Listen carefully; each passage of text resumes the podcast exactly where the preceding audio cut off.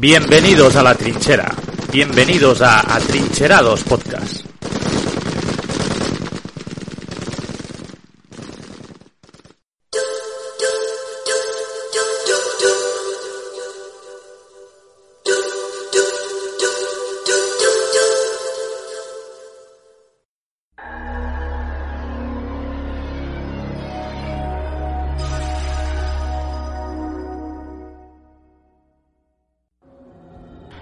Muy buenas, otra vez estamos aquí, ha costado un poquito volver, pero la situación está un poco como el argumento que vamos a hablar hoy en, en la actualidad.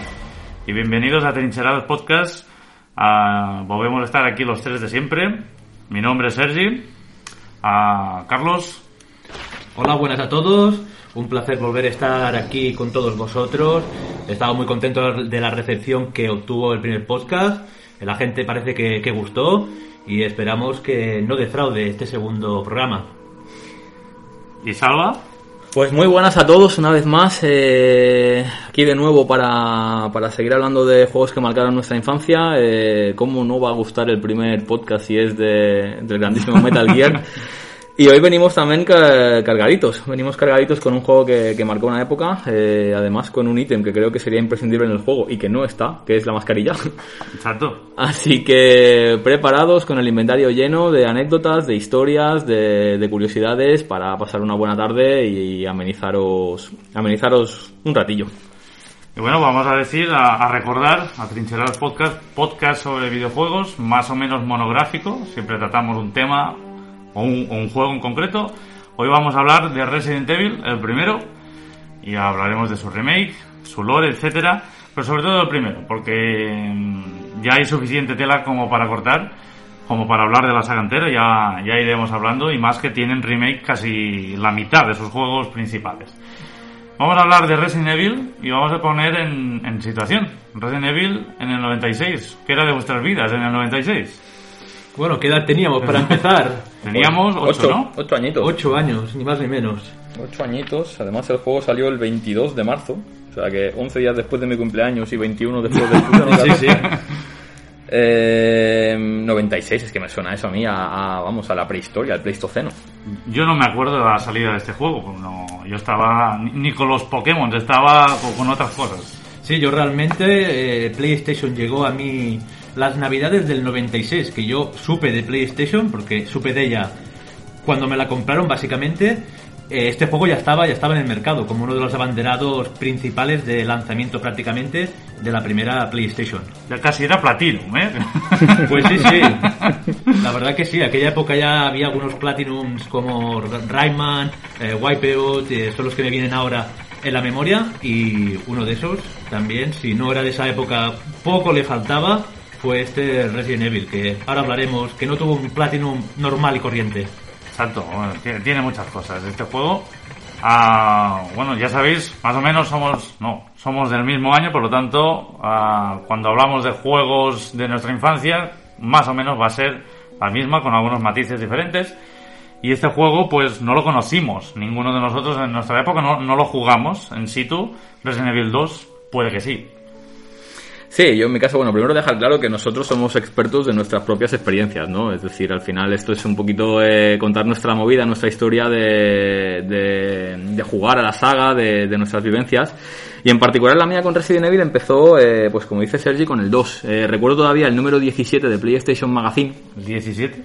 El 17. Qué ¿vale? preciso. Me acuerdo además porque vi mil millones de veces esa, esa portada de la, de la demo, que todavía corre por aquí por casa.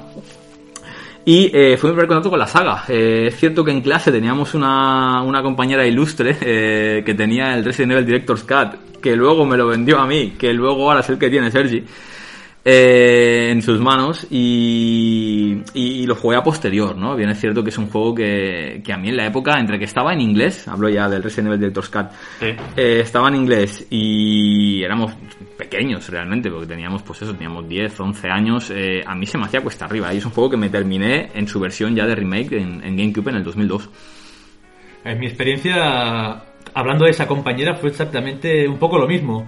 La primera vez que jugué al juego eh, fue cuando esa compañera, no me preguntes por qué me dejó este juego, porque no sabía yo exactamente nada de esta saga, en concreto la versión Director's Cut, que ahora mismo La estoy viendo aquí en la mesa que, que Sergi la ha traído.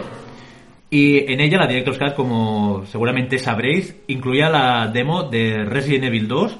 Y ese fue mi primer contacto con la saga. Sí que había algunas revistas que hablaban mucho de Resident Evil, seguramente por eso le tenía interés de que me dejara esa compañera eh, el juego, que eh, era la época de Resident Evil 2 que lo ponían por las nubes.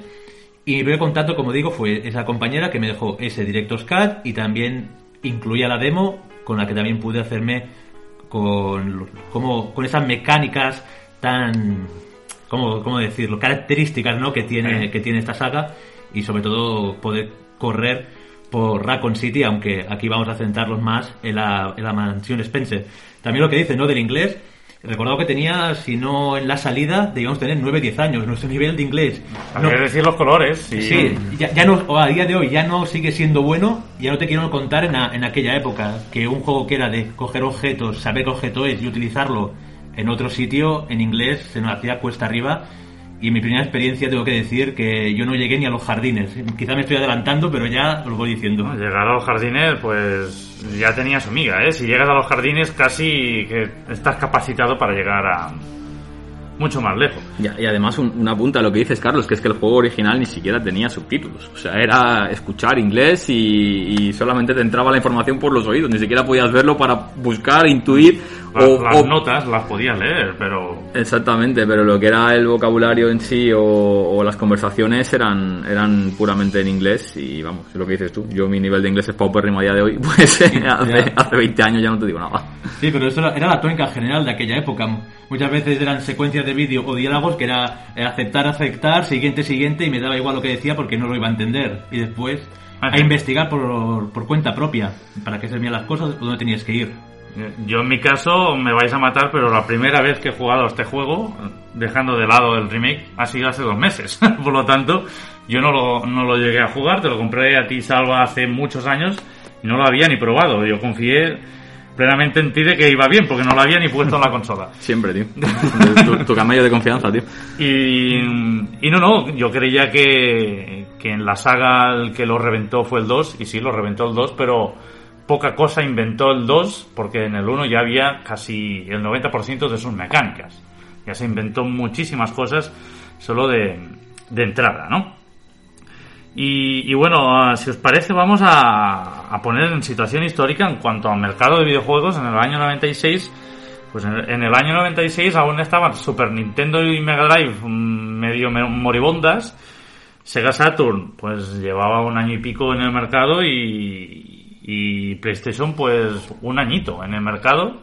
Creo que salió en Navidades del 94 en, en Japón. Aquí hasta Navidades del 95 no debería salir. ¿Y qué competencia tenía este juego? Ah, poca.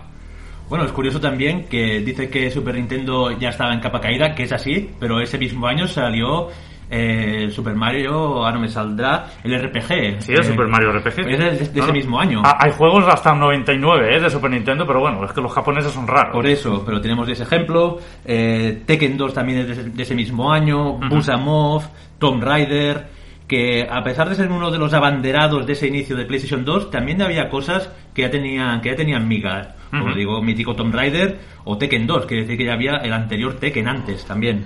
Sí, sí, me, ah, me ayudaréis, pero yo creo que los abanderados en PlayStation era Tomb Raider, uh, Wipeout, Ridge Racer, Tekken. No sé si el primer Siphon Filter ya había salido. Crash Bandicoot también debía ser de aquella época. Pero así, cosa seria, argumento serio y juego adulto, aparte de Tomb Raider, poca cosa. Sí, realmente fue el que tiró la puerta abajo, ¿no? De algo que comentábamos en el anterior podcast, de cuando los videojuegos empiezan a ser ya un producto también enfocado a un público mucho más adulto, eh, con, con, evidentemente ya este creó un, género, ¿no? Que ahora nos contará un poquito Sergi más detalles, pero creó un género como el survival horror. Eh, aquí ya nos olvidamos de lo que son eh, colorines y rescatar a la princesa y nos vamos directamente a, a matar bichos, a sangre, a armas que me estoy fijando además, eh, para toda la mierda que se le ha echado al Chris Redfield de Resident Evil 5. eh, que está mamadísimo. Eh, poca broma con la portada de este juego, porque si os fijáis bien, eh, ¿qué le pasa en la cara a Chris? Tiene muy mal día. o, sea, o sea, pero un mal día lo tiene cualquiera, ¿eh? Madre mía, con, con esa mirada de, lo de, puedes ver de- de cuerpo enterito. desquicio, eh, los pantalones militares, eh, un bíceps que es como mis dos piernas juntas, y una escopeta o una metralleta o no sé qué cojones es, que ya me gustaría a mí tenerla en el juego, porque luego vas allá con la chori y con, y con la pistolita. Sí, sí. Y hablando también de las desarrolladoras, de tema más adulto, todas las des- desarrolladora- desarrolladoras, que no me sale la palabra, ya lo sabían. Sabían que con la nueva generación, los 3D, los polígonos, podían atreverse a hacer muchas, muchas cosas más adultas. Y en este caso Capcom lo tuvo claro y quiso hacer esos juegos que no pudo hacer en el pasado por esas limitaciones que daba eh, el hardware. Y eso fue la ocasión perfecta para Capcom para dar ese salto que sabía todo el mundo que era inevitable, pero que seguramente Capcom fue uno de los pioneros en dar ese salto. Porque Sergi se, se conoce probablemente que Resident Evil sea el mayor estandarte a nivel de survival horrors, eh, pero ¿fue el primero o no? Yo te explico. Am, la propia Capcom, hace unos cuantos años, a principios de los 90 o finales de los 80, yo no me acuerdo, ah, hizo un juego para NES, más concretamente para Famicom, que se llamaba Sweet Home. Sweet Home, que bueno, una paraidolia como con, con el significado de- del juego. Era un juego medio aventura gráfica, medio RPG, un juego casi más de huir que de atacar. Y en una mansión, en una mansión que podría parecer la del primer juego. Capcom, mm, lo sabéis, era la reina de los arcades junto con Sega, Namco y, y alguna SNK. Y Capcom, todos los juegos, mamaba de, de conversiones. Conversiones del primer juego, que no fue una conversión, fue la saga Mega Man. Y aunque la saga Mega Man continuaría en, tanto en Super Nintendo como en PlayStation, lo que decía esto Carlos, querían una, hombre, tenían un potencial como no hacer Megamanes toda, toda su vida y hacer cosas más buenas. Shinji Mikami le encargaron un juego, un juego de terror. Y lo que ha- hablábamos antes, Salva, Shinji Mikami, creador de, del Aladdin de Super Nintendo y el Goofy de Super Que, Nintendo. que, por cierto, em, y lo meto aquí ahora mismo, que, que nos acabamos de pasar el Aladdin ahora mismo, ¿vale? De, Mega Drive, pues, a escasos minutos de grabar esto, cosas, ¿vale? Ya cierro paréntesis. Pues sí, sí, a Mikami am, era un chaval, porque era un chaval que no le gustaban las pelis de terror, ojo, no lo pasaba mal y, y había hecho pues el, el Aladdin y el, y el Goofy, pero como dijeron, hostia, este tío sabe, sabe lo que es pasarlo mal, va, va a hacer lo que cree que él no, no podría jugar o le costaría jugar por sus limitaciones del miedo. Y hicieron desde el año 93 al 96, tres años entre desarrollo, etcétera, se metieron para hacer, para hacer el juego. Y se basaron, lógicamente, aunque hemos dicho Sweet Home, am, había otros juegos, a Clock Tower, que os sonará porque la tercera entrega sí nos llegó a PlayStation 2. Clock Tower fue una aventura gráfica de terror en Super Nintendo. Y había el grandísimo Alone in the Dark de Infogrames, la, la, ¿cómo se llama? La compañía del armadillo, no sé si os, acordáis, que ahora es la infame Ubisoft, pero bueno, eso es otra historia.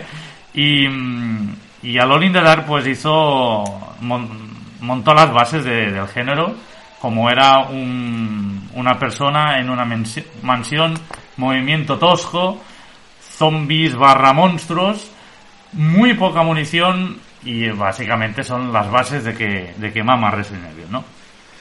Sí, yo creo que a día de hoy eh, muy poquita gente a la que le guste el mundo de los videojuegos no habrá estado en, en esa mansión, ¿no? El, el- juego arranca, a mí me explotó la cabeza en su día cuando lo vi, eh, por allá por ese año 98 que estaríamos hablando, que llegó a mis manos esta, esta versión Director's Cut, eh, con esa intro de serie B, ¿no? Prácticamente. ¿Qué, qué se habrá hecho de esos fenómenos de, de- de la animación del- y de y del mundo de Hollywood. Eh, bueno, por si no lo habéis visto, que me imagino que sí, pero es una, una entradilla con actores reales, eh, los cuales vemos pues eh, como el equipo bravo de los Stars va al rescate del equipo Alpha que se acaban de estrellar en, en el bosque de Raccoon. Eh, después de que hayan habido unos sucesos extraños en las últimas semanas en los cuales ha habido varios ataques a la población, ataques de origen caníbal. Entonces eh, les atacan unos perros, se encuentran el helicóptero destruido, huyen corriendo a la mansión y ahí suenan los primeros acordes de esa, de esa melodía y, arranca nuestra, nuestra aventura. Hmm. Una aventura que es diferente según el personaje que escogiéramos, que también es algo innovador eh, en, los videojuegos, una cosa que no, que no habíamos visto. Puedes seleccionar entre dos personajes y que la aventura sea ligeramente eh, diferente. No es eso que modifico un skin diferente, pero la historia vas por los mismos sitios. No, no, es totalmente dos historias independientes, que también fue una innovación para la época. Y como digo, esa mansión, eh, comentaba Sergi Sweet Home, Capcom quiso, quiso hacer con este Resident Evil lo que no pudo darle por limitaciones a, a Switch Home y con eso lo consiguieron. Eh, planteamientos iniciales que tenía Resident Evil, ¿no? Eh, he sabido que querían plantearlo con una cámara en primera persona, que después, año más tarde, hemos podido ver en el, en el último Resident Evil 7 y en el próximamente que saldrá Resident Evil 8. Querían que hubiera sido así, pero otra vez por limitaciones eh, vemos que muchas ideas fueron descartadas por limitaciones que iremos comentando. Tuvieron que pasar a esos planos fijos que también ayudó a dar una atmósfera más de terror, quizá no tanto como la primera persona, pero que dio exactamente el pego. Y lo que decimos, una nueva, un nuevo género que muchos en el futuro, viendo el éxito que, que tuvo, querrán, querrán copiar y querrán imitar para todo chupar del bote. Al fin y al cabo es un negocio y todos quieren sacar tajada de ello. Ah, ahora que lo dices, Carlos, el, género no, no lo inventó, sí lo popularizó Resident Evil. Sí, podemos decir que lo revolucionó. Pero el término survival horror sí lo inventó Resident Evil. No sé si os acordáis que empiezas y pantalla negra y la típica, como una máquina de escribir, aunque no, no suena a la máquina de escribir, creo, se dice algo así como bienvenido al, survival horror, ¿no? Más o menos. Y, y era eso. Con las influencias veremos, tú Carlos tienes aquí un listado de ideas fallidas que luego se pusieron en, en, otras en otras entregas y, bueno el, el, juego principalmente no sé si lo plantearon o no pero el juego iba a ser en 3D, pero ya vimos que no llegó a ser en 3D, solo los personajes. Eran fondos pre-renderizados que duraron pues muchísimos años en la saga. Sí, el término además de, yo creo que lo que define el survival no es tanto el, el propio temor que pueda despertar el juego, que tiene sus sustos y sus momentos de tensión, sino más eh, la escasez de munición, que es algo agobiante, eh, el inventario. Mm, yo lo he rejugado recientemente un poquito para poner al día las ideas eh, para este podcast y, y no, no, recordaba yo la angustia esta de, tener que, que, llevar seis objetos, entre los cuales uno ya siempre es la, la pistola y la munición. Y como quieras llevar ya una, una hierba de curación, un objeto de curación, eh, te quedan tres huecos. Tres huecos para la llave de turno, para el objeto que puedas encontrar y si te encuentras de nuevo más munición que ya no te cabe en el mismo slot, etcétera, etcétera. Em, eso generaba una angustia más el hecho de no poder guardar o de no haber los habituales eh, safe states o checkpoints o como le queráis llamar, en los cuales eh, tengo una cinta, eh, me queda poca munición, acabo de sortear un pasillo complicado, ¿qué hago? ¿Grabo? ¿No grabo? ¿Lo vuelvo a intentar? ¿Me arriesgo? ¿Voy? ¿No voy? Lo, cambia todo, ¿eh? Eso. Exactamente, yo creo que eso es la, la definición de lo que hablamos, ¿no? Del, del survival horror. No tanto que sea un juego de terror, sino es un juego de supervivencia, tanto por los elementos que podemos llevar como por la escasa munición que tenemos para afrontar eh, a los enemigos del propio juego. Eso mismo, el miedo sale de la pantalla, ¿no? Lo comentabas de las cintas, tienes, estás limitado de número de guardados, acabas de hacer un tramo que puedes pensar que es difícil, te arriesgas a, tirar para adelante y que te maten y tengas que repetir todo eso, o, vuelves o vuelve para atrás, gastas una de las cintas que no sabes si vas a encontrar, no sabes las que vas justas, está como saliendo de la pantalla esa angustia que te provoca a ti mismo. Sí, a eso es lo que te refieres. Más la indefensión que comentas, la escasez de balas y todo, es que salía, salía el miedo. Y aparte ya, míticos de las películas, los sustos que, que nos dan, que también son bastantes míticos, ¿no? ¿Quién nos recuerda los perros saltando por la ventana del, del pasillo? Y he, dicho el más mítico, ¿no? Que aún hay otros juego también, que todos hemos, lo hemos rejugado para un poco preparar este podcast, en una sala en que descubres un diario que hablan de que están jugando al póker y poco a poco se van trastornando. Cuando sales de leerlo, te aparece un zombie de, de un armario con una música de, de tensión, básicamente. Juega con eso. Que deja un regalito, eh, ese zombie, por cierto. Sí.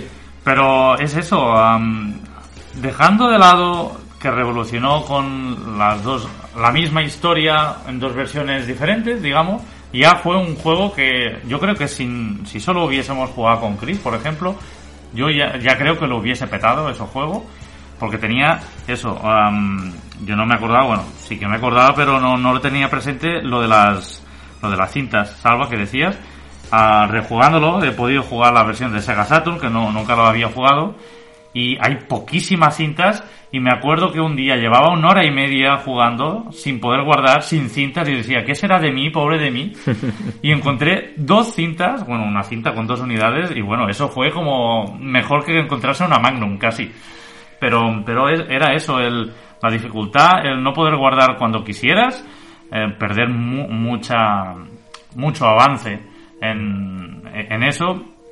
Y, y- y bueno, jefes que si decías, bueno, el inventario que era, era reducido, decías, bueno, voy a hacer tres, tres, ah, ¿cómo se llama? Tres habitaciones más y luego volveré. ¿Qué cojones? Te encontrabas un jefe y te encontrabas que llevabas el, puñal y, seis balas, que todo lo tenías en el baúl. Y mil historias, muchas mecánicas que juntas crearon esa obra maestra. Y el puñal que comentabas desde la versión de- del remake, que era como una autodefensa en el momento, como todo el mundo debe saber. Ahí todavía no, no lo tenías en el original. Ejé. Si queréis pasamos a hablar un poco de las versiones que, que tenemos de, de Resident Evil antes de endinzarnos a- hacia lo que es el, pro- el juego propiamente dicho. Hemos estado hablando de, del juego original, el que salió en 1996. Sergi aquí me está pasando la versión japonesa de, de Saturn. El Biohazard, que tene- también tenemos que hablar por qué se llama Biohazard. Sí, me parece, es un... Este juego tiene muchos temas antes del propio juego, ¿no? Sí. Que, que justamente de- del juego. Eh, Biohazard, ¿no? Así como se llama la saga eh, en Japón.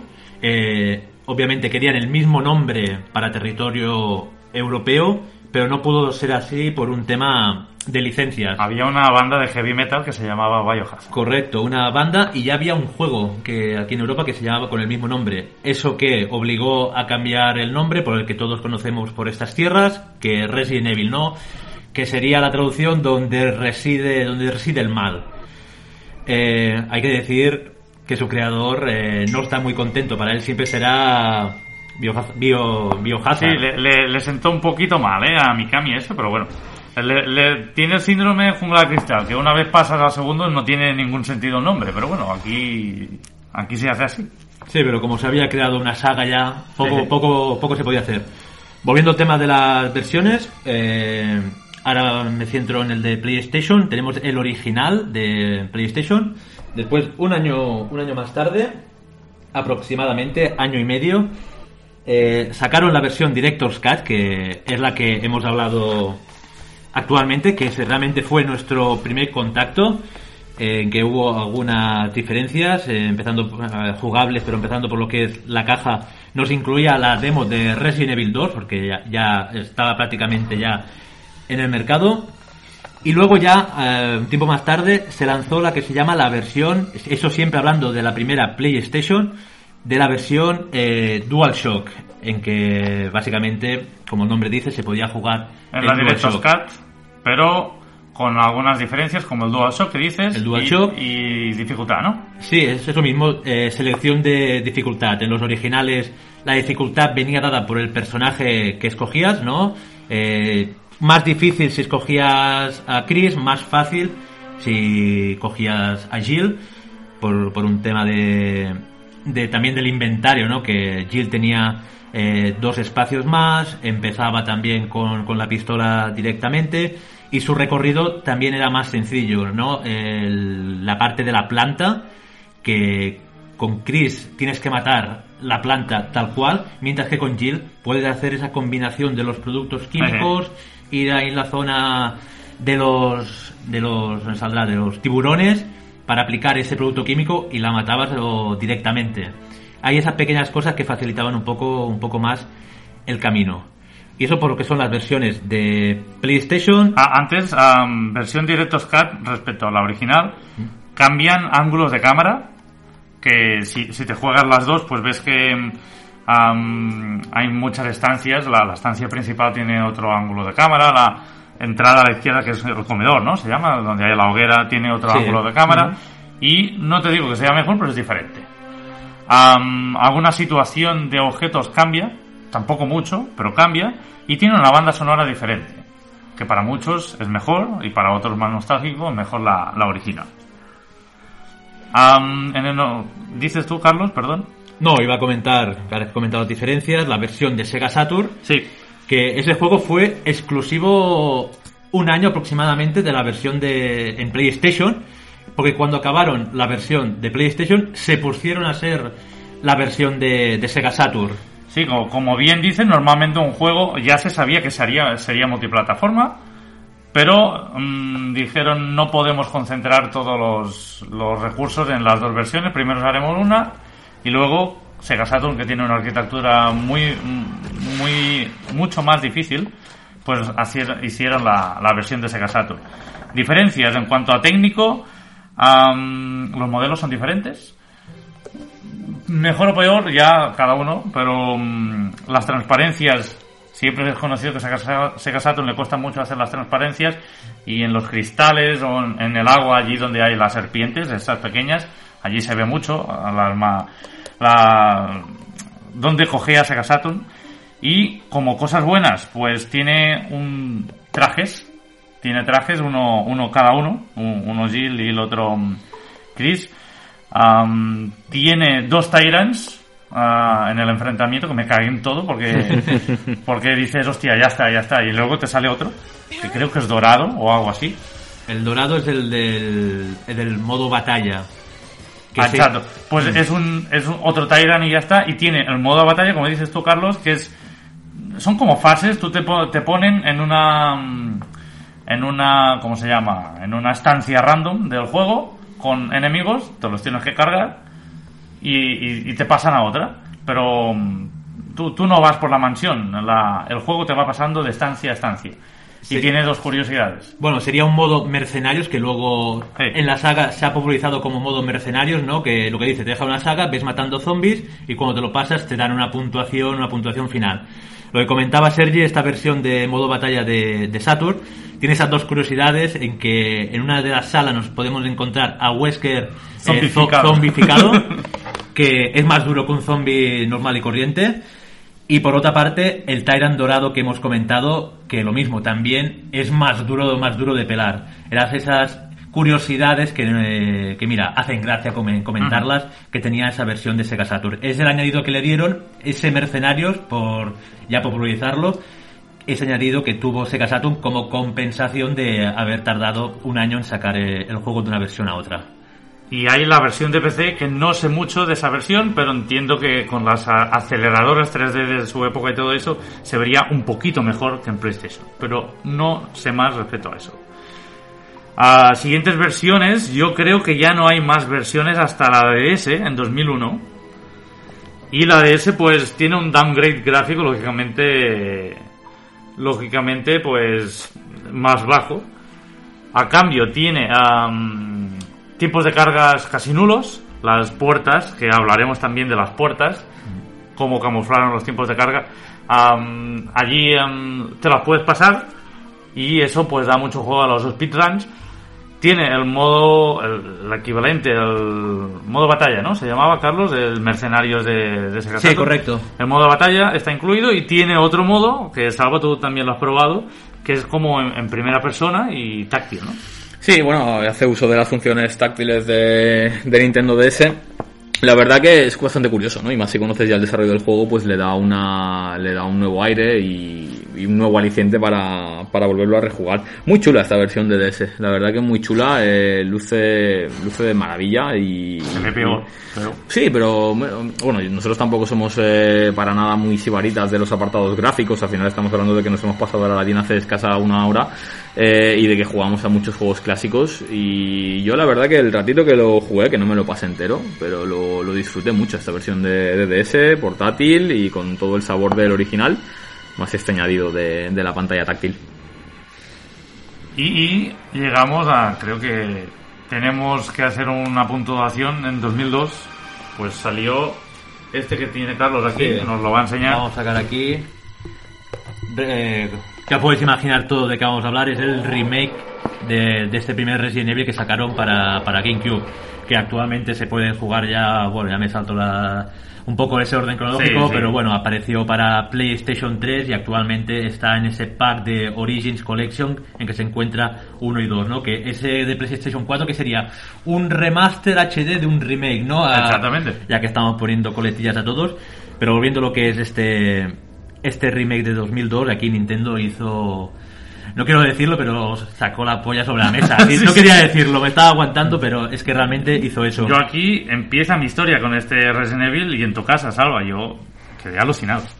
Yo recuerdo cuando empezó a salir eh, todo el tema de la exclusividad de Capcom con, con la saga Resident Evil para GameCube, etcétera, ¿no? Nosotros en ese momento éramos eh, usuarios de PlayStation, es aquella época en la que en la que no había pues eh, capacidad económica para adquirir varias consolas, entonces pues nos decantamos todos en este en esta mesa por PlayStation y yo fue el primer juego que cuando lo vi en Hobby Consolas en su día dije, me cago en la leche, tío. Y luego ya me vino el, el Twin Snakes, ¿no? Pero pero este fue un pero ¿cómo se ve esto?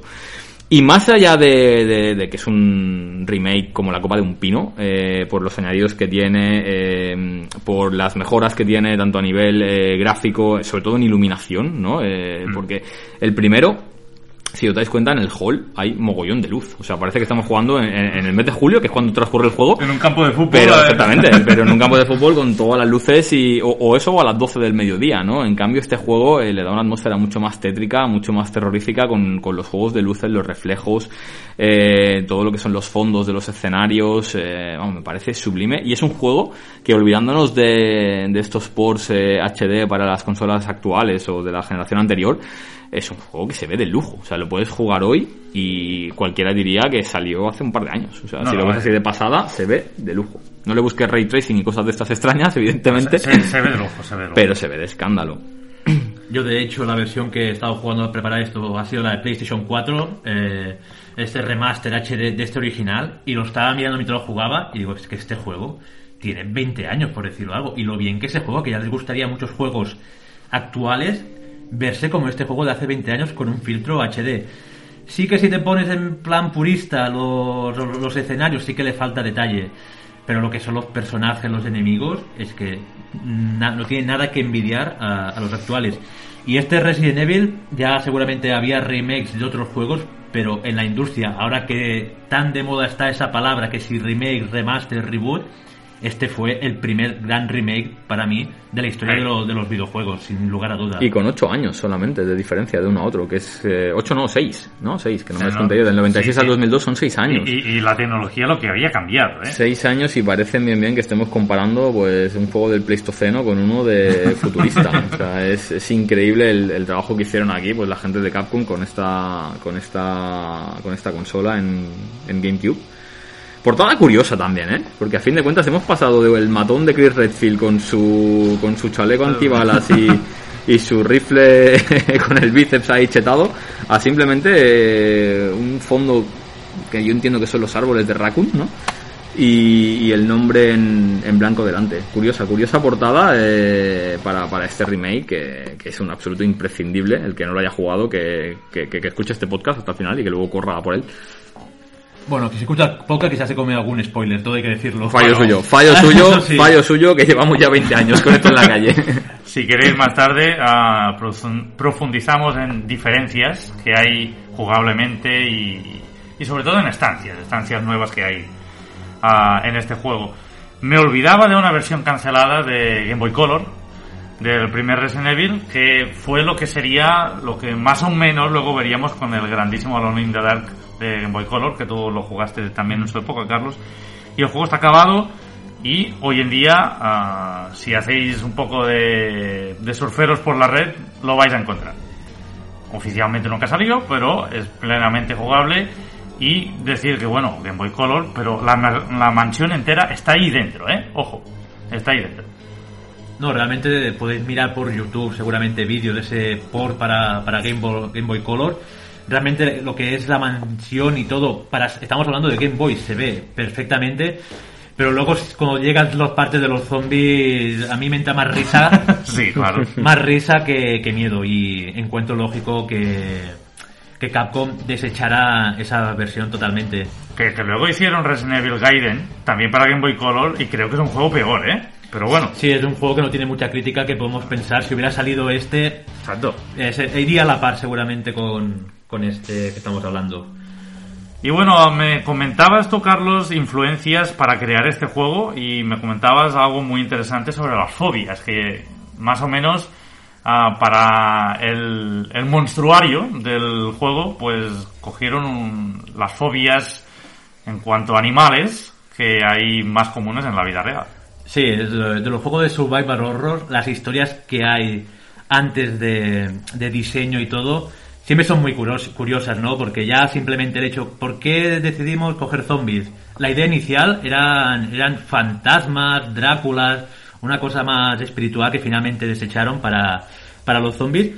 Pero como dices tú, Sergi, si os fijáis en este juego, la mayoría, quitando los zombies, eh, la mayoría de enemigos son animales. Tenemos la parte del Hunter y, de, y del Tiran, pero tenemos los perros, las arañas, las serpientes, eh, los tiburones, los cuervos pájaros cogieron las fobias animales que pueda tener la gente, eh, en ese caso que comentamos antes, de, que, de sacar ese miedo afuera para que llegara directamente a la persona, que claro, si tenías un miedo de eso, una fobia de esas, te agobiaba mucho más. Y mira que muchas veces lo de los tiburones es una estancia en concreto, las arañas es casi prácticamente en un momento en concreto, pero no me puedo poner la piel porque no es mi caso, pero si alguno de esas personas que tenga ese miedo a las arañas, por decir algo, encuentras una bien grande, ¿eh? Una bien grande. bueno, yo debo de reconocer eh, que el enemigo que menos me gusta de los Resident Evil, eh, en un orden, digamos, de, de más a menos, el primero son los perros porque me generan mucha angustia el hecho de que sean tan rápidos, son bajitos, tienes que apuntar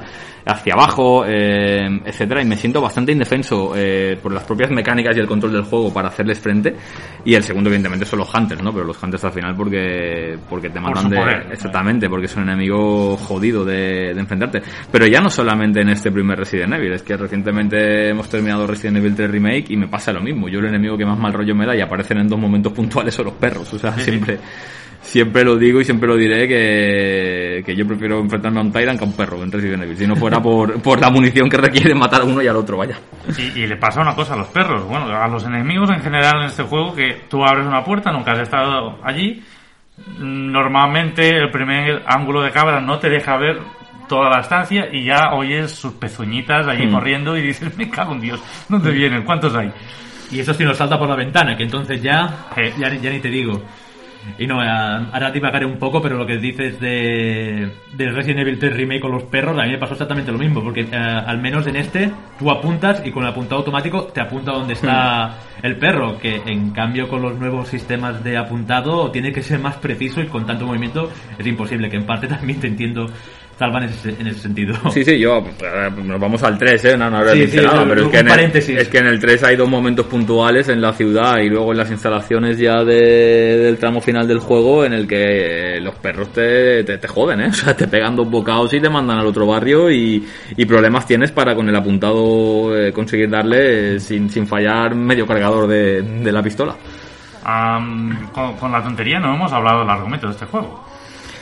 Es verdad, empezamos a divagar. pues arranco, empezamos a divagar. Arranco, ¿no? Antes sí que he contado brevemente un poquito el tramo inicial porque me parece que es uno de los momentos culmen de, de la historia de los videojuegos, que es esa mansión, eh, esos minutos iniciales en los que Wesker, Jill, eh, Chris y Barry, ¿no? Dependiendo de cómo unos u otros están, dependiendo del, del personaje con el que inicies la, la aventura, eh, arrancamos, como decía Julio, en 1998, eh, sucesos extraños en, una ciudad pues, de Estados Unidos llamada Raccoon City, en la cual han aparecido pues bastantes eh, cuerpos, eh, como mutilados, como, como atacados pues por, por caníbales, ¿no? Que no se sabe si son animales, si son personas, pero sí que por las dentaduras se da a entender que, que son seres humanos los que están realizando este tipo de, de ataques, ¿no? Entonces eh, entra en juego el, el equipo Stars, eh, en este caso, el alfa va primero a dar una vueltecilla por el bosque de Raccoon, donde se han, donde se han detectado varios de estos casos, varios ataques, y se estampan, ¿no? Se estampan, entonces eh, el equipo Bravo va, va al rescate, compuesto pues por, como os digo, por, por, por Wesker, que es el capitán, por Jill, por Chris, por, por Barry, y por otro pibe que se llama Joseph, si no recuerdo mal, o que vamos, que las pichas no más ¿Cuánto dura? O sea, que, que, que dura un telediario. Eh, son atacados por un grupo de perros y, y, van corriendo hacia, hacia la mansión, ¿no? Una vez entrada en la mansión, eh, empiezan a investigar. Y eh, la primera secuencia, que también es mitiquísima del, del, propio juego ya en marcha, sería ese zombie, ¿no? Que, que se gira de forma tétrica para mirarnos de reojo eh, en los primeros dos minutos de, de, juego, ¿no? Y que todos nos quedamos la primera vez que lo vimos en plan, me cago la hostia. ¿Qué le hago? Me cago la hostia. Sí, sí. Sí, estaba ahí comiendo el cuerpo de, de Kenneth, de Kenneth. Del, del, equipo Alpha, y para mí esa secuencia es historia de, de los videojuegos. Eh, si, si, tuviéramos que hacer un, un top o un ranking de, historia, de secuencias míticas de los videojuegos, esta estaría, estaría fijo, fijo, eh, fijo ahí. Y yo os pregunto, a la edad que estamos hablando de 10 años así, cuando visteis la primera secuencia, no sé si podéis recordar cómo os sentisteis, ya por curiosidad. Porque yo, en mi caso personal, me atrevo a decir que quizás es la primera vez que, que da, sabía de la existencia de los zombies. Yo no sabía nada de no sabía monstruo, lo que era, ¿no? lo que era un zombie. Esa fue la, la primera vez. Y tengo que reconocer que no me acuerdo cuál, fue, si me mató, si no me mató, no tengo, no tengo recuerdo de este lugar, uh -huh. que no puedo aportar mucho, a ver si vosotros podéis decir alguna cosa más. Yo sí que recuerdo eh, bastante más que esta secuencia, eh, pero básicamente porque me llegó antes, ¿no? De, como, como contaba con, con, mi primera experiencia en la saga Resident Evil fue con el 2, entonces tengo unos recuerdos eh, muy marcados de, del Licker, ¿no? El primer Licker que aparece en la comisaría de Resident Evil 2. Entonces este que lo jugué a posteriori ya me pilló un poco más curtido, ¿no? Pero sí que es cierto que la propia secuencia, evidentemente con, con, con los gráficos de la época y, y, la tecnología que había en la época, pues a día de hoy la ves y, y bueno, pues resulta hasta, hasta medio cómica, ¿no? Eh, en el remake, ¿no? En el remake. Exacto, aquí no te hace mucha gracia. En el, en el, remake, exactamente, ahí ya la cosa cambia, pero sí que en el original, pues al final, eh, por el propio apartado técnico del juego, pues evidentemente se ve ya que está desfasada pero es un poquito más lo más que lo que ves es lo que sientes, ¿no? De que te está mirando, de que te sientes solo, de que se está zampando a un compañero tuyo y de que ahora tú eres el postre. Uh -huh. Yo a mí me pasa lo mismo, no no lo vi eh, en su época, pero sí me, puedo hacer un paralelismo con, con la lengua del Licker en el 2 y dije, lo primero que hice es girarme y irme. Irte corriendo por patas. Supongo que eh, si me hubiese pillado Resident Evil 1 en la época me, me hubiese pasado lo mismo.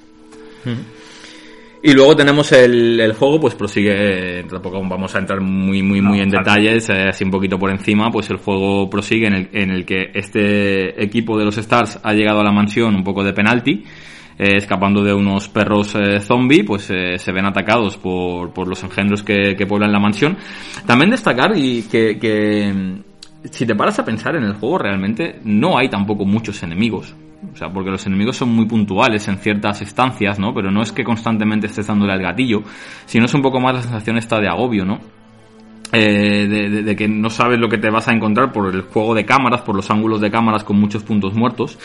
Pero la historia ya gira en torno a eso, a la investigación de, de por qué están esos zombies ahí, de qué ha ocurrido, eh, mediante a través de la mecánica clave de Resident Evil, ¿no? De, notas, de, periódicos, de recortes de prensa, etcétera, que el jugador se va encontrando a lo largo de la aventura. Algunos muy angustiantes.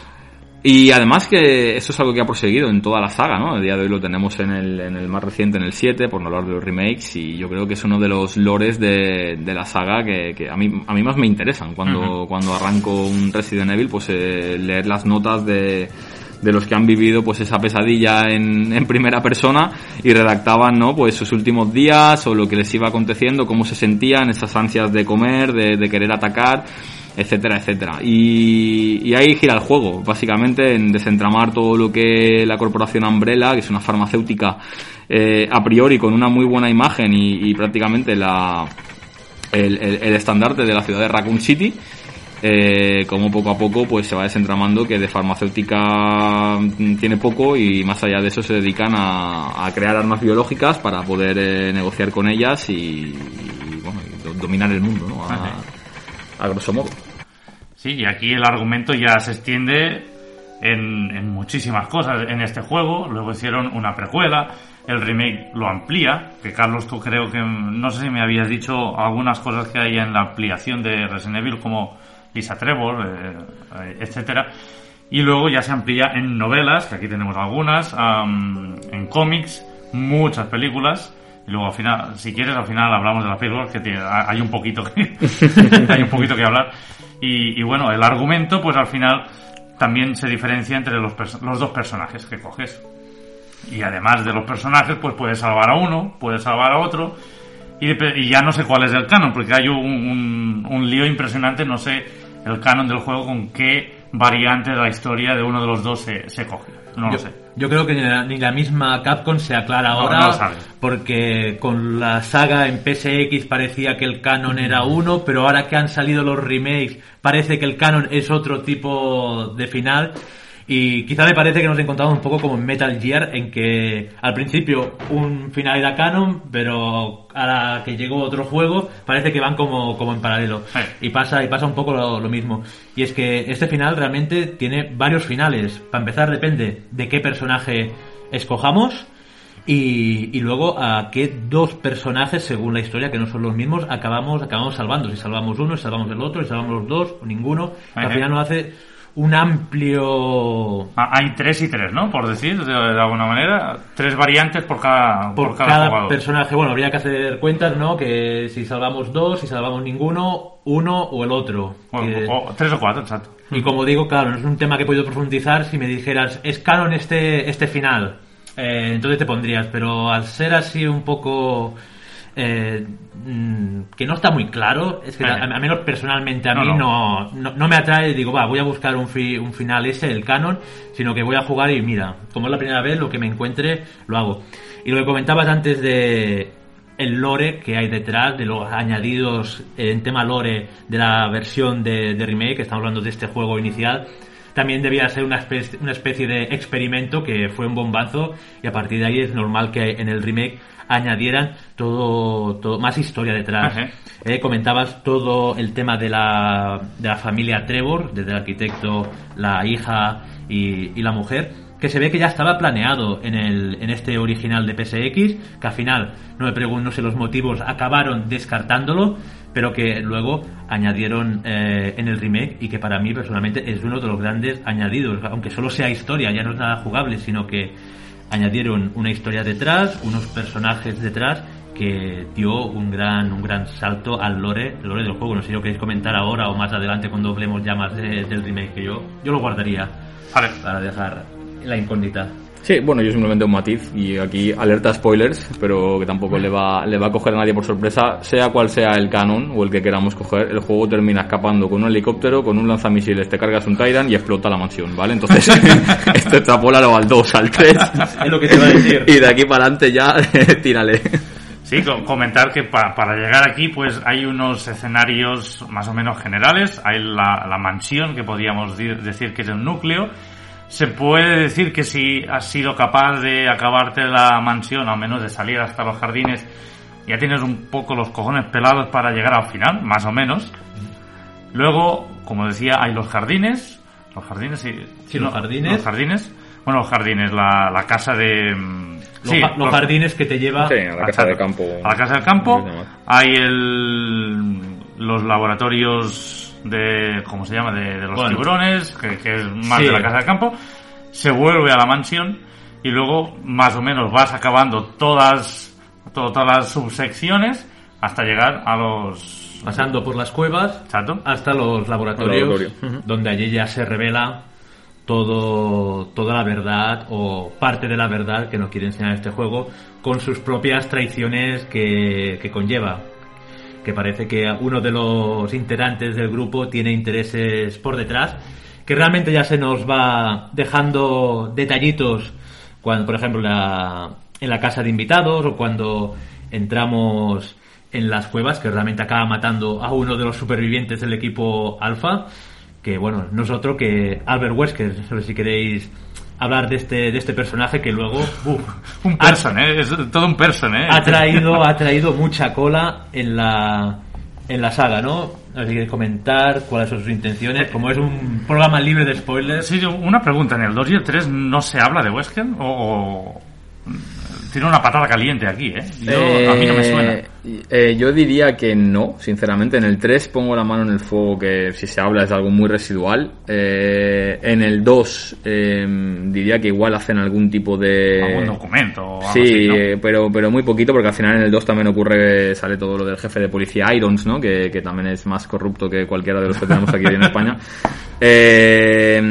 está luego todo el todo el tramo de William Birkin, etcétera. Puede ser que ahí se haga alguna referencia, pero no, yo creo que Wesker cuando vuelve con fuerza ya es en de Verónica, que además eh, aparece pues, chetao.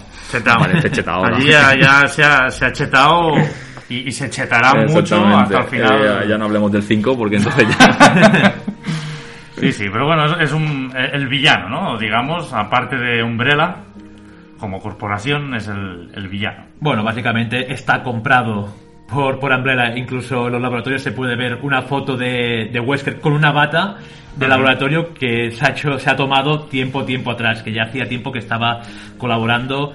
Y, bueno, realmente su misión principal de Wesker en colaboración con los Umbrella es que murieran todo, todo el equipo Stars ahí en la, en la mansión. Su objetivo era llevar a los equipos de Stars ahí en la mansión para acabar a ello y seguir con las investigaciones. Al final ese era el objetivo de descubrir ese, ese tramo. Bueno, un poco diabólico, ¿no? Pero también es el hecho de ver el potencial de las, de las BOW, ¿no? De estas armas eh, biológicas que desarrolla Umbrella para, para verlas en, eh, enfrentándose a estos miembros de fuerzas especiales STARS. Eh, casi me sale Foxhound, eh, tío. Cuidado. bueno, más o menos. de esas fuerzas especiales de, de los Stars y como bien comentas Carlos pues terminar ya con terminar con ellas y eliminar pues cualquier tipo de amenaza que pueda desentramar eh, lo que Umbrella lleva lleva a cabo en, en la mansión que luego los laboratorios que luego en todo Raccoon City no como veremos en entregas posteriores eh, de su plan de, de dominar el, mundo digamos. Sí y bueno así más o menos transcurre el desarrollo del juego y si quieres, si, si, tenéis alguna cosa más que comentar, lo, podemos decir. Bueno, podríamos comentar, se me ha ocurrido ahora, el tipo de cargas con las, con las puertas. Porque mm, fue, fue un recurso que, que hicieron, yo creo que inteligente, y es que entre estancia y estancia se tenía que cargar el escenario y dijeron mm, no vamos a poner un loading allí un cargando en la pantalla porque encima si no te sabes el juego de memoria tendrás que hacer muchísimas vueltas dentro del juego. Y se inventaron, supongo que pudiéndolo, una secuencia relativamente sencilla que se pudiera cargar en la RAM de, la PlayStation y no tenerla que cargar, que son las puertas, normalmente son puertas que, vas, a abrir, de, sala a sala. Y te, mientras cargaba la estancia, pues te, te daba un poquito de, de angustia, ¿no? de angustia del juego. Sí, eh, si no recuerdo mal, por lo menos en la primera versión, porque luego en el remake las escaleras ya las sube, ya las sube en tiempo real, pero en, el, en la versión original eran escaleras y puertas, eh, y yo creo que es, es, parte también de, vamos, yo de hecho, es que a mí eso me, me gusta, es un, son unos mm, segundos en los que en los que entre comillas te tomas un respiro y estás tenso para ver qué te encuentras al otro lado de la puerta, pero me parece una genialidad por parte de, de, Capcom de poder pensar esto, porque yo estoy hablando ahora así pensando de memoria, eh, Tom Raider, por ejemplo, cuando cargaba el nivel, eh, lo cargaba al inicio del juego con esa barra de, de loading, como decía Sergi. Eh, y realmente se te hacía más tedioso, ¿no? Aquí en cambio era como algo intercalado, como algo en, mitad entre estancia y estancia y, le generaba pues esa tensión al juego de, ver qué ocurre detrás de esa puerta o esas escaleras. Bueno, de hecho ya el que hemos mencionado anteriormente, Sweet Home, ya utilizaba el mismo sistema. ¿Sí? Fue, sí, realmente fue una copia, iba a decir inspirado, pero bueno, fue una copia que tampoco es copia porque es de Capcom mismo. No, no lo sabía. Pues sí. Eh, además, eh, Capcom es ingenioso en esos tiempos de carga camuflados. Si no hay que pensar en los Mega Man, eh, desde la pantalla hasta el enemigo, ese pasillo mítico que actualmente existe, también fue un, es un tiempo de carga para, para poder. Sí, es, es un pasillo que no hay nada. de- Correcto, y, y en ese tiempo cargaban lo que es el enemigo, lo que ya se ha convertido eh, en, en un cimiento de lo que es la saga. Aquí pasa exactamente lo mismo, hay que decir que Capcom es muy original a la hora de camuflar esos tiempos de carga con cosas que, mira, a día de hoy parece que si un Mega Man no lo tienes con esos pasillos antes, Exacto, a- es que ha marcado seña. Ahora no hace falta, pero pasillo aún está. Correcto, y es porque el público lo quería. Y en Resident Evil es exactamente igual. Ahora no harían falta, creo que. Ahora obviamente no hay tiempo de carga, estaba pensando en el 7 que tampoco. Ese no lo he jugado, no sé, tampoco hay puertas. No, las puertas las, las las, han eliminado, Sí, pero. Pero que si a mí sinceramente si volvieran me molestaría por los tiempos de carga, pero no por la nostalgia que me, que me genera. En, genera. en- en la versión de DS te las puedes saltar o no, porque el juego entiendo que lo carga mucho más rápido Mm. al ser una tarjeta y, y te, te lo puedes saltar rápidamente. Yo también a- añadir el tema de las salas de guardado. Antes hemos hablado de lo que era la cinta, de la máquina de escribir, pero eh, el momento en el que estás jodido, estás en... eh, bueno, el, juego tiene cuatro niveles de salud, ¿no? Que sería bien... eh, regular, ¿no? Que Le llaman regulares, bien o no se me acuerdo ahora No cómo. es muy bien, bien. No, es bien, es verde. Y luego está regular, está regular en naranja, digamos, regular en Sí. amarillo, regular en naranja y luego está en peligro, que es en rojo, ¿no? exacto. No sé si era el término regular o es otra, ¿eh? No me Sí, suena yo, yo es bien. que me fijo más en los colores. Exactamente, Sí. pero bueno, que nos entendamos. Tienes verde, amarillo, eh, naranja y, y- y rojo, ¿no? Entonces estás jodido, estás en rojo, estás en naranja, no te quedan hierbas, que es el elemento de curación, que por cierto, creo recordar que en el primer Resident Evil te indican que es una planta medicinal de Raccoon City, eh, que sirve para, pues eso, con propiedades medicinales, y que luego esa planta te la encuentras tú en España en Resident Evil 4, te la encuentras en África en Resident Evil 5, te la encuentras por todo el mundo en Resident Evil 6, etcétera, etcétera. Eh, entonces estás jodido, te falta munición, mm, de golpe abres una puerta y te aparece la música celestial Dios mío.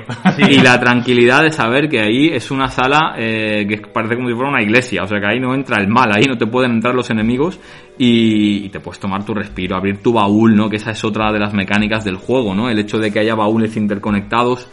em, que, que, bueno, que digamos que los objetos se teletransportan de una sala de guardado a la otra para que puedas ir jugando con esos huecos del, del inventario. Pero yo esa sensación de entrar en una sala de guardado, eh, hostia, eh, es de alivio puro y duro. Y, y al final en toda la mansión, que es el, el grueso del juego, hay dos, diría. Hay uno arriba y uno abajo o... De salas de guardado, de salas, salas, sí, después tiene... Ah, hay máquinas. Sí, hay la máquina por ahí, pero la principal. máquina al inicio en la versión de PSX y en el comedor en la versión de, de GameCube, pero, Sí. pero sin, sin, sin baúl. Pero lo que dices, eh, ahí no, no hay música y parece que si no hay música como si no fuera una sala de guardado. Y es una sala que también ya calma y vamos a plantear. Te puedes tomar tu relax, tu relax y un toque estratégico, ¿no? Digo, vale, ¿qué voy a hacer? Cojo estos objetos y voy a analizar esta, esta zona, pero siempre pasando por la, por la sala de guardado. Y lo que dices tú, al final solo hay dos salas de guardados, una en la ala este y otro en la ala oeste. Que a mí cuando jugué, el recuerdo que tenía es que había muchas más, eh, pero cuando he vuelto a rejugar se me han hecho, se me han hecho pocas. Sí, además el, el- backtracking es tremendo en este juego, porque al final tratas de eso, ¿no? Tienes eh, toda la mansión prácticamente a tu alcance, lo único que está puertas cerradas. El mapa, yo probablemente sea en los juegos que más veces utilizo el mapa. Bueno, Sí, probablemente no, sin duda. Porque estás mirando constantemente, a ver, eh, ese momento de reflexión que comentas, Carlos, de me rehago el inventario, me curo, cuánta munición tengo, qué me llevo, dónde voy, a ver, tengo esta llave que me abre esta puerta. Aquí, pero hay un hunter de mierda que me va a matar, entonces paso y doy la vuelta por el otro lado no sé, es, es una experiencia que, que o la juegas o, o- o no te vas a hacer a la idea porque, porque es indescriptible. La- las sensaciones de estos primeros, eh, de estos primeros juegos, ¿no? Del, del, del 1, 2, 3 y el Code Verónica, que tienen las mecánicas eh, tipo tanque y las mecánicas parecidas, eh, son, son increíbles, ¿no? Sí, porque esa es otra. Eh, para ir a la sala de guardado, tú tenías una ruta, o al menos yo me hacía una ruta donde, La ruta había, do- segura. donde había limpiado todo. Y en cambio había otros sitios que totalmente ya, ya no tenía que ir para nada, ya no iba. Y me daba unas vueltas, unos hartones de caminar, solo por ir por las salas que yo me había hecho seguras hasta la, la sala de guardado, Ajá. que al final perdía más tiempo yendo, haciendo ese backtracking que dices, que no en jugar y analizar y investigar en sí. Yo reconozco que a mí me cambió también un poco la forma de jugar a Resident Evil a través de un, de un youtuber, ¿vale? Que, que, pues, bueno, bastante conocido aquí en España, que se llama Puerta al Sótano, que es eh, un gran aficionado a la saga Resident Evil y probablemente sea uno de los mayores expertos, por lo menos de los que conozco yo por YouTube, eh, porque yo sí tenía la tendencia siempre de, de intentar matar a todo el mundo.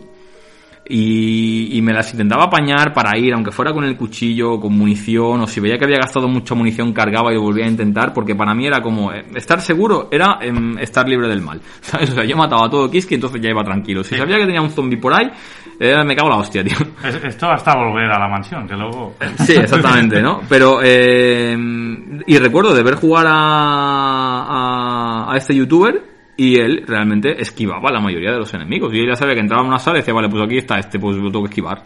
Y dije, coño, joder. Entonces, siempre iba sufriendo de munición, siempre iba sufriendo de plantas medicinales, etcétera, y con esa, con ese pequeño chip, eh, aprendí a sacarle mayor partido a, a la escasa munición que tienes en el juego, ¿no? Y, y de hecho, lo que dices tú, yo me atrevería a decir que es de los primeros juegos que promo- promueve el- los speedrunners. Porque ya, ya en los siguientes remakes, como el más reciente, el 3, ya te incitan, y el remake del 1 también te incitan, pero yo creo que es de los primeros juegos con, con una escena de speedrunners que, que telita.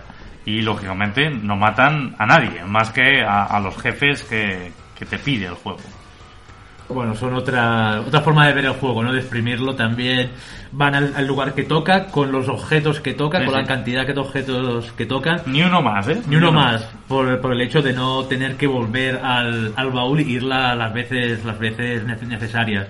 No, yo creo que ahora que lo que estamos hablando no nos podemos comparar, comparar con ellos. También, sí, yo hago limpieza de todo, pero en la primera partida. Esos jugadores también tienen mamadísimo el juego, saben dónde están. Podrían jugar en el modo ese invisible que tiene, que tiene ese juego. Yo quiero hablar de eso porque te tela, ¿eh? Tiene, tiene, tiene tela. Podrían jugar en el modo invisible. Yo creo que si hubiéramos jugado tantas veces como ellos y nos hubiéramos tan de memoria el juego hasta saber en qué punto están los zombies, creo que también, pero la primera partida, esa generación de angustia, ese miedo, ese survival horror, eh, yo creo que todos pasamos por el aro de hacernos la ruta la ruta segura. Es más, ya cuando vamos a exprimir el juego, que al menos los que estamos aquí no llegamos, no sé si me equivoco por vosotros, No, no, por no, no, vosotros, ni de coña. no llega no llegamos a, a esto La duración del juego no- tampoco es muy larga, pero al menos a mí cuando lo, lo rejugué en Sega Saturn, que en Dios, que, que difícil es esa versión, am, me lo pasé en siete horas y pico y, y me resultaron eternas, eternas.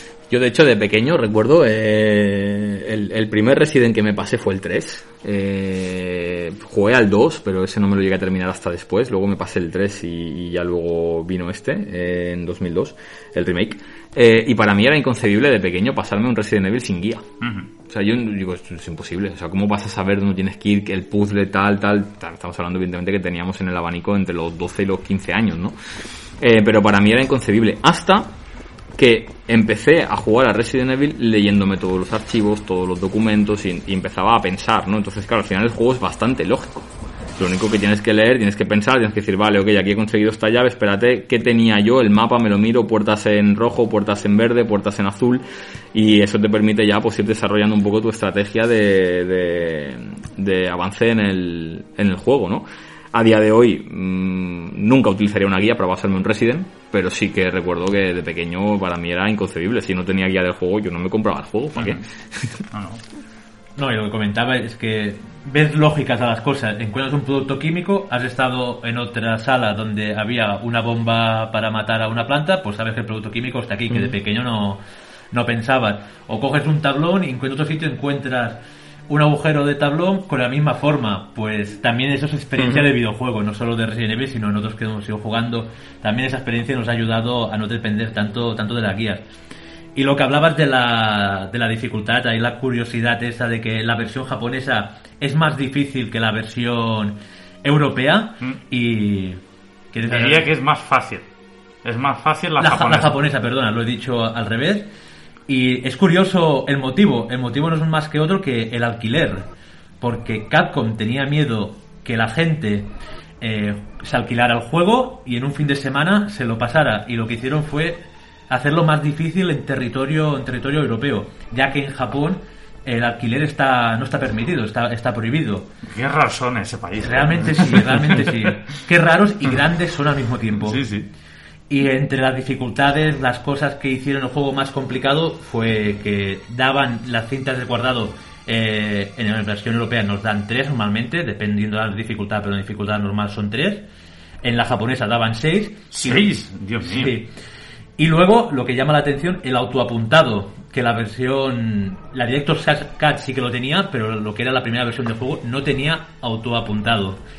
Que es curioso ese... Bueno, cuando le metías un balazo de Magnum a- al aire, que eso sí que daba miedo, ¿eh? Eso dolía más. Eso dolía, eso dolía más que un mordisco de, de un zombie. Eso duele la hostia, tío. Y, y bueno, no sé si tenéis más a contar, pero yo abriría el melón de- del remake. ¿Qué aporta el remake? Porque yo creo que aporta varias cositas. Pues venga, arranca. Arranco. Primero, ya hemos hablado del, del apartado técnico. Para mí es uno de los saltos gráficos más bestias de, de mi vida. Me acuerdo que me, me- me enseñasteis Metal Gear 2, Metal Gear Solid 2, y un año más tarde este o algo así.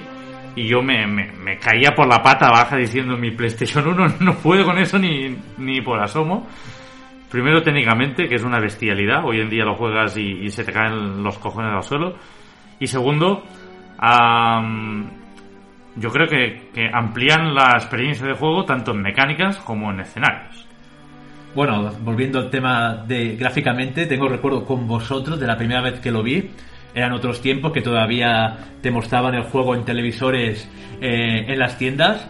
Y yo recuerdo la primera vez que era una de esas rutas que hacíamos nosotros por, por nuestra ciudad, que lo veíamos por la tele. Y era la pantalla de inicio, lo típico que si te dejas el menú, se te enseñan unas imágenes. La demo que se repite. la demo, que me parece que era un zombie que estaba mordiendo a, a, Chris y Chris le sacaba el puñal, creo recordar, y yo con eso es que es que aluciné. Y tengo recuerdo justamente con, con vosotros en una tienda de, eh, del corte inglés. Ujú. Pero para, para que, para que Sí, veáis. sí, yo me enteré de, de la existencia de ese juego en la tienda del corte inglés, eh, allí en la carretera Barcelona. eh, Correcto. Delante del, Del- corte delante inglés. de lo que era el Delante centro comercial en sí. Pues ese recuerdo de que tengo yo del juego y dije, me cago, vaya gráfico, gráficos que tiene. Sí, sí, sí. Es que menuda bestia la GameCube, eh. Ya por, por poner un poquito el, el- el contexto también, menuda máquina, menudo juego se sacaron de la manga. Este y el cero, que al final salieron con, con Sí. escasos meses de- entre uno y otro. Y la verdad que sí, bueno, sigue siendo considerado a día de hoy para muchos el, el mejor remake. Mejor remake de la, de la historia, ya hemos tenido ya unos cuantos, eh. Pero este no hace falta darle, darle un lavado de cara, no hace falta eh, un nuevo remake, no te lo traen igual que han hecho con el 2 o con el 3 o que se rumorea ahora con el 4, porque es que es perfectamente jugable a día de hoy. Y eso que tiene el control tipo tanque, sí que es verdad que es suavizado, porque en PlayStation 4 eh, la versión está HD, el, control es muchísimo más fluido que, en las versiones originales del juego. Pero vamos, a mí me parece que se podría decir que es un juego totalmente actual. Yo, ojo, eh, en las versiones HD hay la posibilidad de jugarlo Con el clásico, como los juegos de hoy en día, vamos. Y se agradece, ¿eh? O sea, yo lo he jugado recientemente y, y lo encuentro muchísimo más fluido y mucho más cómodo. De, de hecho, para los speedruns es imprescindible. Imprescindible porque no matan a, a los zombies y van es- esquivándolos. Y es mucho más preciso. Se hablaba, yo he escuchado muchas veces, ¿no? De, de que este control tipo tanque, ¿no? Tipo cruz, eh, estaba pensado también para generar esa ansiedad en el jugador. Yo no sé si esto es verdad, si esto es eh, simplemente un, un truco que se sacó Capcom de la manga para justificar eh, ese tipo de control, pues porque en su día no se podía hacer más fluido. No sé qué opináis sobre esto. Porque al final, eh, salvando las distancias, también es un poquito parecido al que tenía el propio Tomb Raider 1, ¿no? Que era como muy tosco, como muy lento, como difícil ir en diagonal. Eh, No sé cómo lo recordáis, pero vamos, a mí se me hace cuesta arriba eh, jugarlo a día de hoy, la verdad. Es un debate como el que hablábamos en el capítulo anterior con Kojima, que hizo Metal Gear con los controles toscos para potenciar el, el sigilo. Es una cosa que no, que no queda claro. Quizá con los escenarios, las cámaras fijas sí que estaban obligados a hacerlo así, Tomb Raider sí que era más libre, que ahí hay un poco más de polémica que si fuera necesario no, aquí sí que no, Claro, yo no puedo opinar. Imagínate y yendo por un pasillo recto hacia arriba y en el siguiente ángulo pues vas hacia abajo porque el ángulo de cámara ha cambiado. Tú mientras ibas para adelante en el pad, pues el, el muñeco iba para adelante. Supongo que era por eso. Sí, y, sí. Y bueno, ya entrando ya lo que es propiamente el juego en sí, ya hemos comentado anteriormente que aumenta el lore con la familia Trevor, la historia del arquitecto de, la casa, con su hija, eh, con su hija Lisa, Lisa Trevor, que pedazo de monstruo nos encontramos, nos encontramos Indestructible, allí, tío. indestructible. De hecho, se, se- vamos, se, se, se autoquita ella misma la vida. Y yo tengo la teoría, eso es teoría mía, de que todavía sigue viva y coleando, que quizá nos da la sorpresa y podía aparecer en algún otro En el Village pues le, le da un poco. ¿no? No sé, yo con- viendo esa función de regeneración que tiene, que aunque haya caído por donde cayó, aunque bombardearan la mansión, yo me atrevo a decir que quizás está por ahí en las montañas de Arclay dando vueltas to- todavía. ¿Y de qué es la historia de los, de los Trevor? ¿no? Eh, tenemos el señor Spencer, eh, Oswald Spencer, que encargó la casa a- al arquitecto Trevor, ¿cómo se llamaba? No cómo se llamaba, no me acuerdo ahora cómo se llamaba el arquitecto, No quizá sé. envía ahora la plata caliente yo. No lo sé, no lo sé. Pues el le llamaré el arquitecto, eh, hizo la, la casa y cuando acabó lo encerraron eh, en una de las habitaciones y no lo dejaron salir. Y con su mujer y con su, y con su hija fueron las que primero probaron los experimentos que estaban realizando en los laboratorios. De la madre no se sabe muy bien qué pasó, bueno, se sabe qué pasó porque está en su tumba, pero cómo fue el experimento. Y de Lisa quedaron ese monstruo que la primera vez que yo me lo encontré eh, se me, se me cayeron los pantalones en el suelo Sí, sí. y cometí el error de intentar matarla y me quedé me quedé sin, sin pelado munición, que- despelado. Yo- Que, es, que es en ese momento que te la encuentras, el momento que tienes que ir a buscar la, la manivela para hacer el cambio de agua para poder acceder a los jardines y a la casa de, de invitados. Recuerdo, recuerdo haber leído por ahí, ¿no? Que Elisa Trevor en Resident Evil en el remake es como Superman en el cuerpo del jorobado de Notre Dame, ¿no? Pues el cuerpo de Quasimodo por lo mismo, porque al final tiene un diseño, la verdad, que bastante asquerosillo. Me, me recuerda un poquito a, a, a Silent Hill, ¿no? Es, es como un personaje que parece o que podría estar sacado perfectamente de Silent Hill por el, por el tipo de diseño que tiene. O, o del 7 también. El 7 tiene mucho, Sí. muchas reminiscencias. Sí, también, también podría ser. Y bueno, finalmente es un enemigo que nos da por culo durante un ratillo y al final, como comento, pues acaba, acaba juntándose teóricamente con su madre, que es lo que, que es lo que quiere, con un gran salto al, al vacío. Bueno, lo que comentaba de, de su aspecto tiene una razón de, de ser y es que Lisa, de los enemigos que va matando, coge la cara y se las injerta en, en la suya y por eso va haciendo capas, capas, capas y supongo que esa imagen de jorobado es de la cantidad de capas de los enemigos o de ¿eh? que ha ido, que ha ido matando. Sí, Sí, sí, sí. tiene, tiene un lore detrás eh, impresionante, ¿no? Y lo que es arquitecto.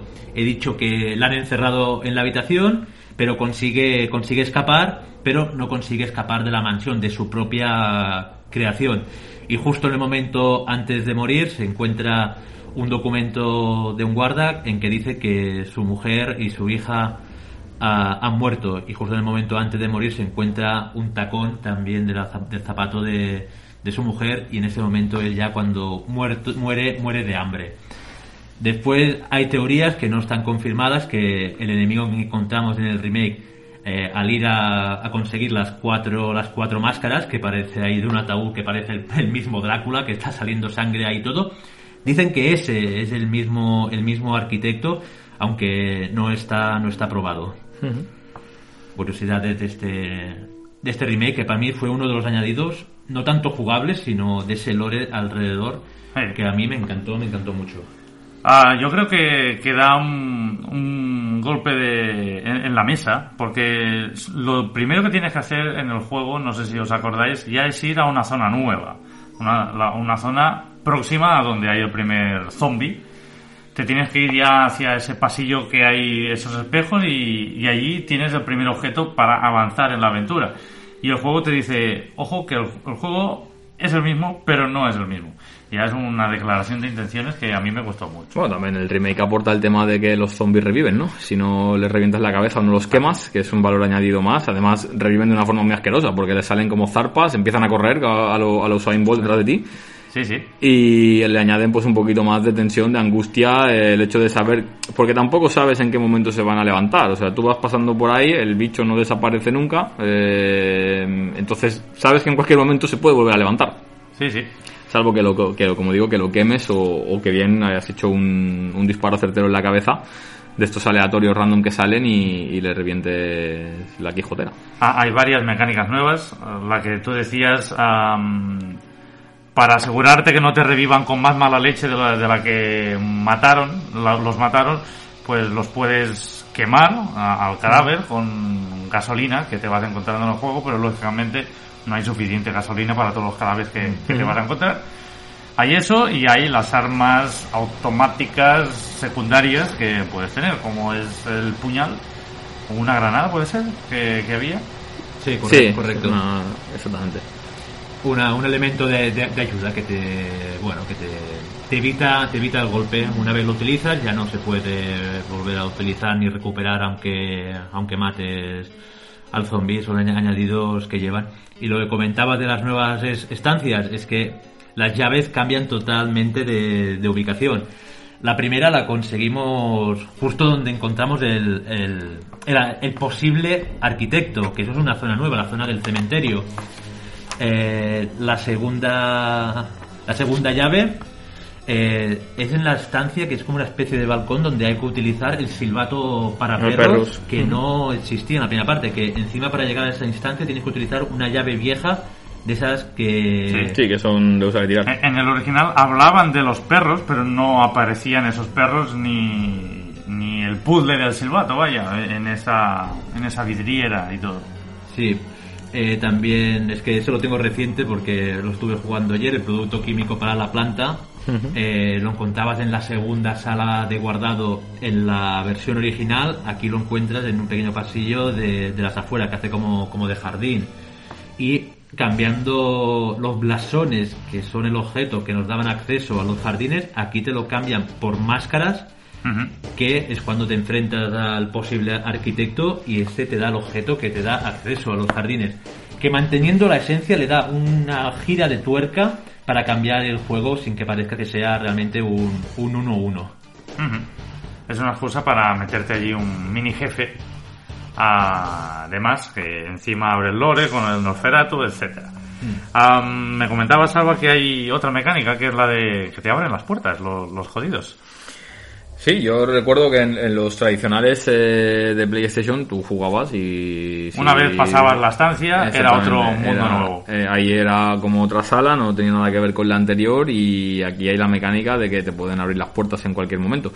Si no recuerdo mal, eh, hostia, eh, se me está ocurriendo una cosa también que hay que comentarla. eh, que hay- había un enemigo que sí que abría puertas por una propia secuencia, que es el, el mítico Hunter, ¿no?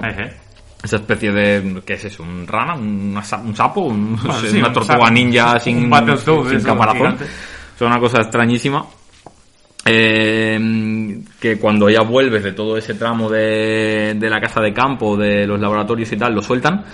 Y, hostia, esa secuencia también, mira que es sencilla realmente, porque al final es como ver en una primera persona de algo que te está persiguiendo, ¿no? Pero, pero te pone los calzoncillos marrones. No, no, y, y cuando tú controlas, te, te dan el control de, de tu muñeco, ves que está mirando hacia una puerta que tú no ves en ese momento y que dices, bueno, ¿qué, qué coño hay?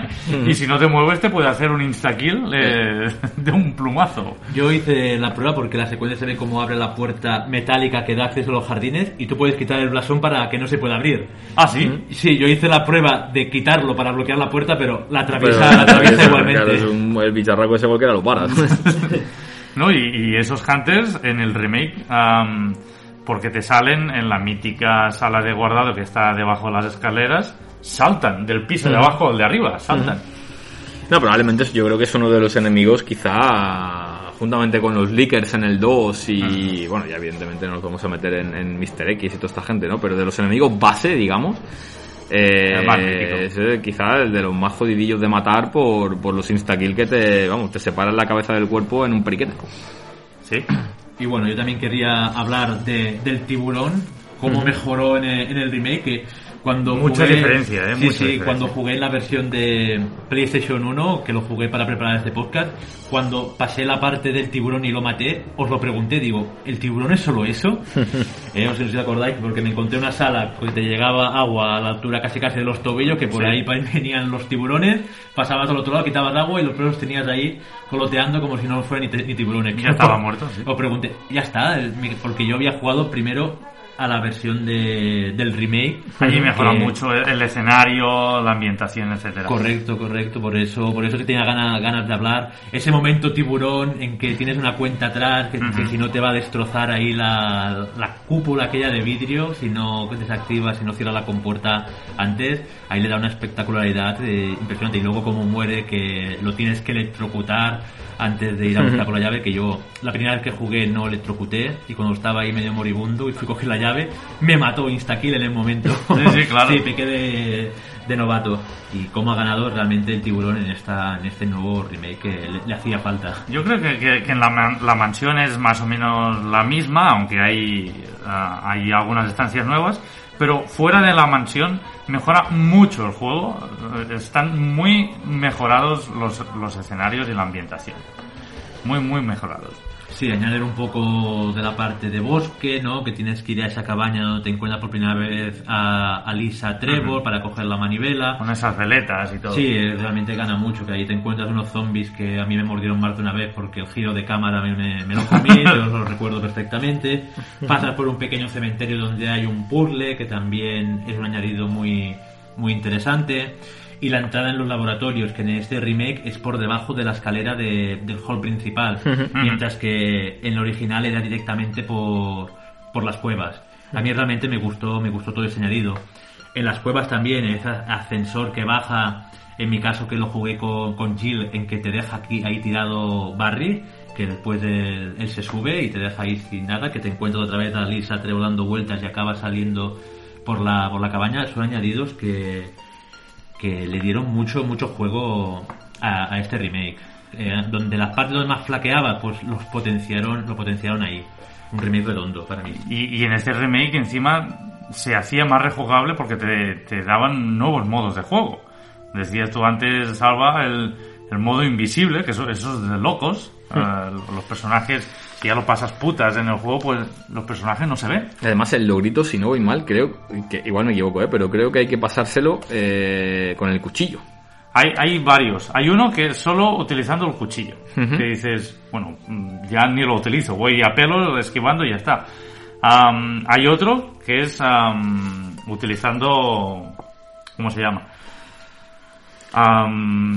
Sin- sin guardar, ¿no? Eso, Eh, sin guardar. otro sin guardar. Otro ah, en, en tiempo, con, Sí. con pocos tiempos.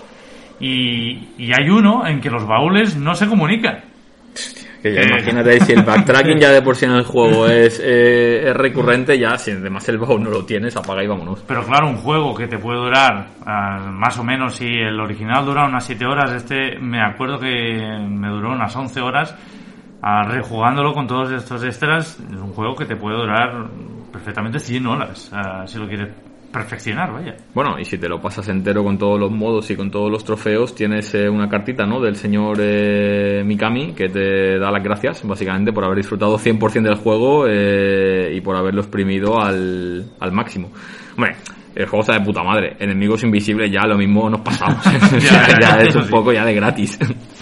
Sí, pero ese modo ya estaba en el, en el original. Ahora no recuerdo qué versión, pero ahí en el original En el original estaba. ya lo tenía. Tengo, tengo aquí la, la info, me, tengo aquí la chuleta, que el speedrun es menos de 3 horas.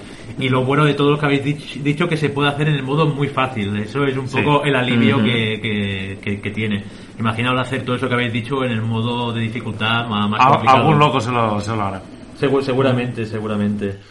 Mm, Realmente aquí la guía de trofeos marca un 7 sobre 10, que no... Eso es mentira. no está- eso ya... Eso es mentira. eso Bueno, ya- yo me imagino que esto, esto será un poco como, como lo que decíais antes, ¿no? Eh, a la vez que te lo pasas una vez, dos, tres, llega un momento que lo tienes tan por mano que hasta probablemente lo de esquivar a los enemigos ya, ya te lo conozcas de, vamos, de memoria. Yo recuerdo recientemente haber platinado el 3 iba con el lanzacohetes al final y es que ya disparaba porque ya sabía que ahí había un enemigo. O sea, es decir, eh, Es la siendo- repetición. Exactamente, ya es conocerlo por derribo, ¿no? Por, por, por aburrimiento, casi como aquel que dice.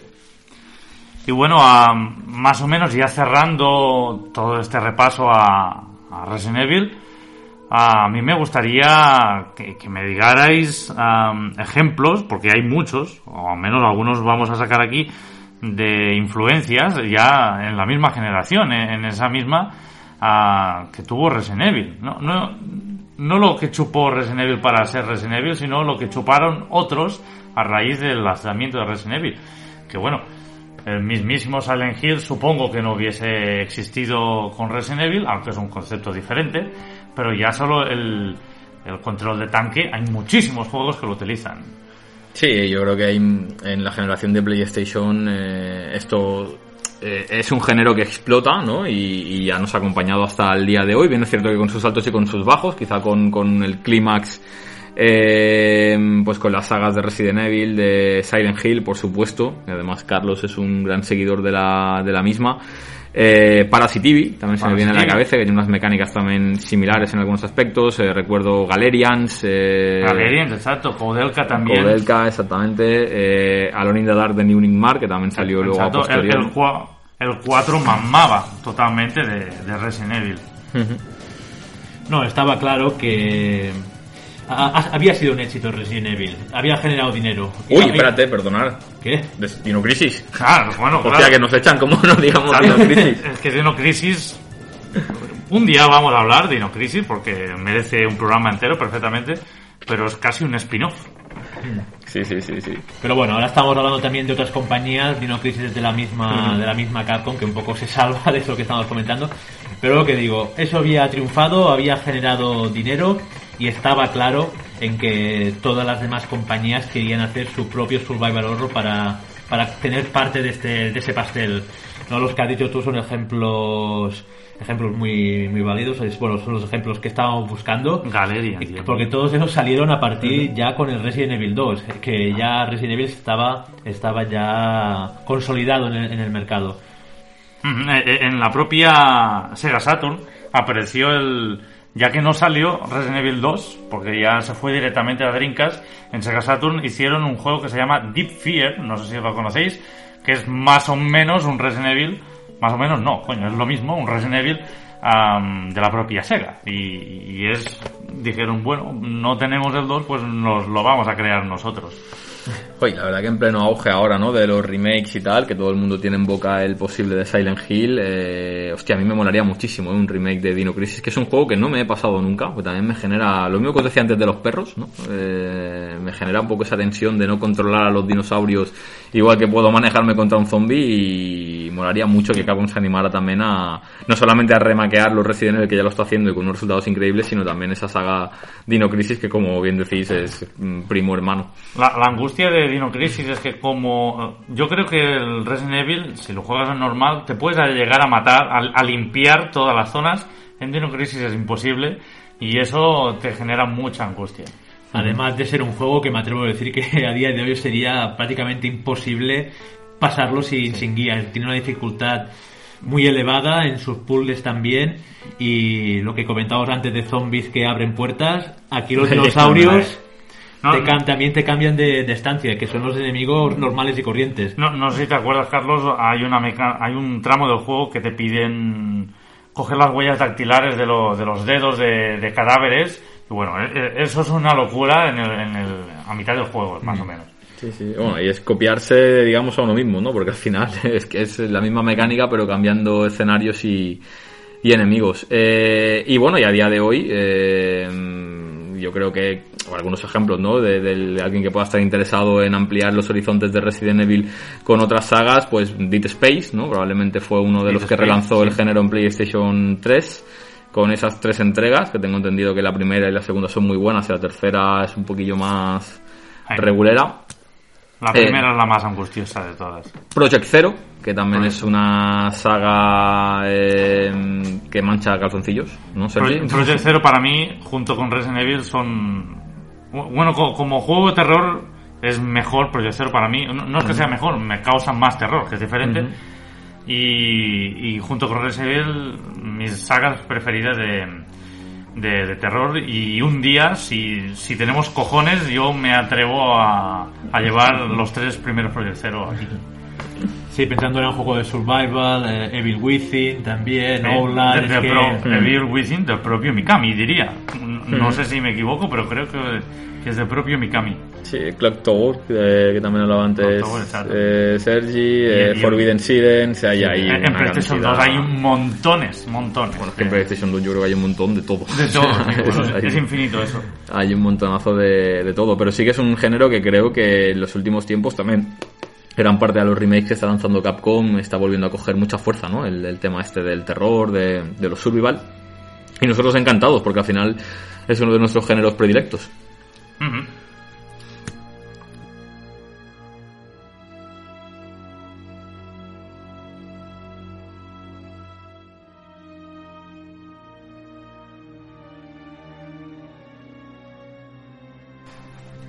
Bueno, y tenemos otra otra parte para extender el lore de, de esta de esta saga que bueno, supongo que es todo canon, ¿no? Si no, ¿para qué se hace?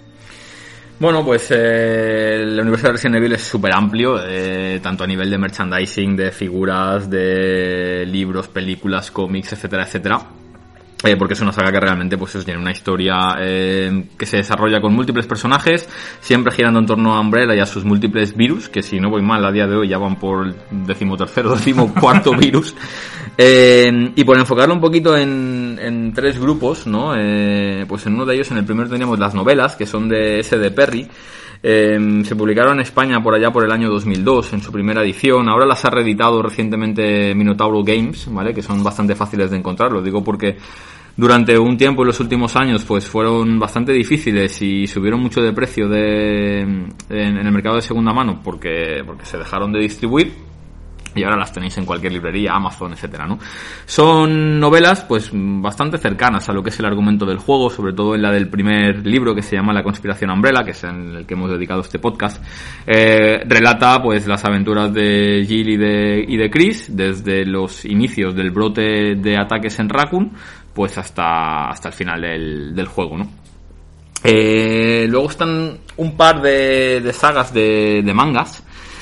Eh, que aquí la verdad que mm, ya la cosa desvaría un poquito más, son historias alternativas, sí que es verdad que algunos personajes intervienen, como puede ser Chris, Barry, etcétera, pero son historias ya alternativas que, que poco tienen que ver con, con lo que es el desarrollo del argumento de, de este primer juego, personajes nuevos, protagonistas nuevos y brotes eh, víricos eh, nuevos. El dibujo está bastante guay pasan bastante bien eh, y es una lectura pues que amplía el lore de la saga y para todos los fans pues les pueden interesar y, ya os digo son, son dos sagas de cinco tomos cada una Sí, estabas ojeando y veo que no, no escatima en vísceras. ¿eh? Bueno, eh, visualmente se ve muy bien, ¿eh? Sí, sí. Tiene, tiene un dibujo muy agradable la verdad y es un formato muy atractivo el primero de hecho eh, lo edita Planeta a, a 1.95 así que si queréis eh, meteros y tastear pues por lo que vale un cruzán tenéis el primer tomo así que adelante con ello Y por último, eh, hablar de las películas, de las películas de Mia Jovovich y de Paul Anderson, que la verdad que son un absoluto desastre, o sea, para, que, para que nos vamos a engañar, y quizás siendo la primera la que más se salva, ¿no? Porque yo Fuimos creo que... juntos al cine. Fuimos juntos al cine, sí, señor. Eh, esto será por allá por también el año 2001, 2002, si mal no recuerdo. Eh, Entre Code Verónica y Resident 4, diría. Sí, yo me, me suena bastante el 2002, más que nada porque tengo aquí la caja también del DVD, ya te indica que lo puedes ver en PlayStation 2, ¿vale? De cuando se lanzó la consola con, con esa con esa funcionalidad del productor de DVD que tanto le ayudó a Sony también a, a hacer famosa su máquina. Y bueno, estas películas en verdad eh, de Resident Evil tienen el nombre y que hay zombies, porque lo demás no tiene absolutamente nada que ver. Eh, en este caso Mila Jovovich interpreta el papel de Alice, que es una chica pues eh, trasteada y alterada también genéticamente para ser una, una especie de super soldado, que pierde la memoria, eh, que lo que sería la mansión Spencer en este caso en el juego está desarrollado como la colmena, donde hay la Reina Roja, que es una especie de programa informático que se encarga de, cerrar la colmena y de, y de destruirla porque ha habido una propagación de- del virus. Y bueno, pues es un grupo de fuerzas también que se adentra para, para averiguar qué es lo que ha ocurrido y para asegurarse de que, de que el mal no salga de ahí. Eh, mucho zombie, mucho perro zombie, algún líker chetado, eh, disparos y como digo, esta es la única que yo creo que se deja ver. Bueno, bien, ¿no? No, no, no, es, no es una maravilla, pero bien. Bien si no se llamara, yo creo, Resident Evil. O sea, Bueno, si en verdad esto tuviera, pues yo qué sé, pues un domingo por la tarde en la colmena, pues me parecería fenomenal. Pero llevar el nombre de Resident Evil creo que, que no está al nivel de lo que es el lore de la saga. La segunda parte, creo que la vi, o, o un trozo, creo que intenta coger más elementos de, de los juegos de Resident Evil. Sale, sale Jill, sale mm, Nemesis. etcétera. Pero es bastante pestiño también, ¿eh? O sea, es decir, yo creo que ninguna de estas películas está, está a la altura de, de la saga de juegos eh, con la que igual comparte nombre. Eh, Ah, hay seis o siete, ¿no? Si no voy mal exactamente, creo que son seis, seis o siete, sí. La verdad que ya las últimas ni me he molestado en mirarlas porque, porque amo demasiado mi tiempo como para tirarlo a la basura así.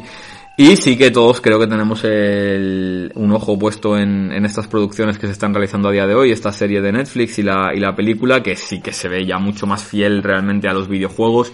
Eh, hay imágenes de, de la comisaría, hay imágenes de las calles de Raccoon City. ¿Es en imagen real la serie? Eh, la película seguro, la serie hay una que es en hay una que es en CGI Sí.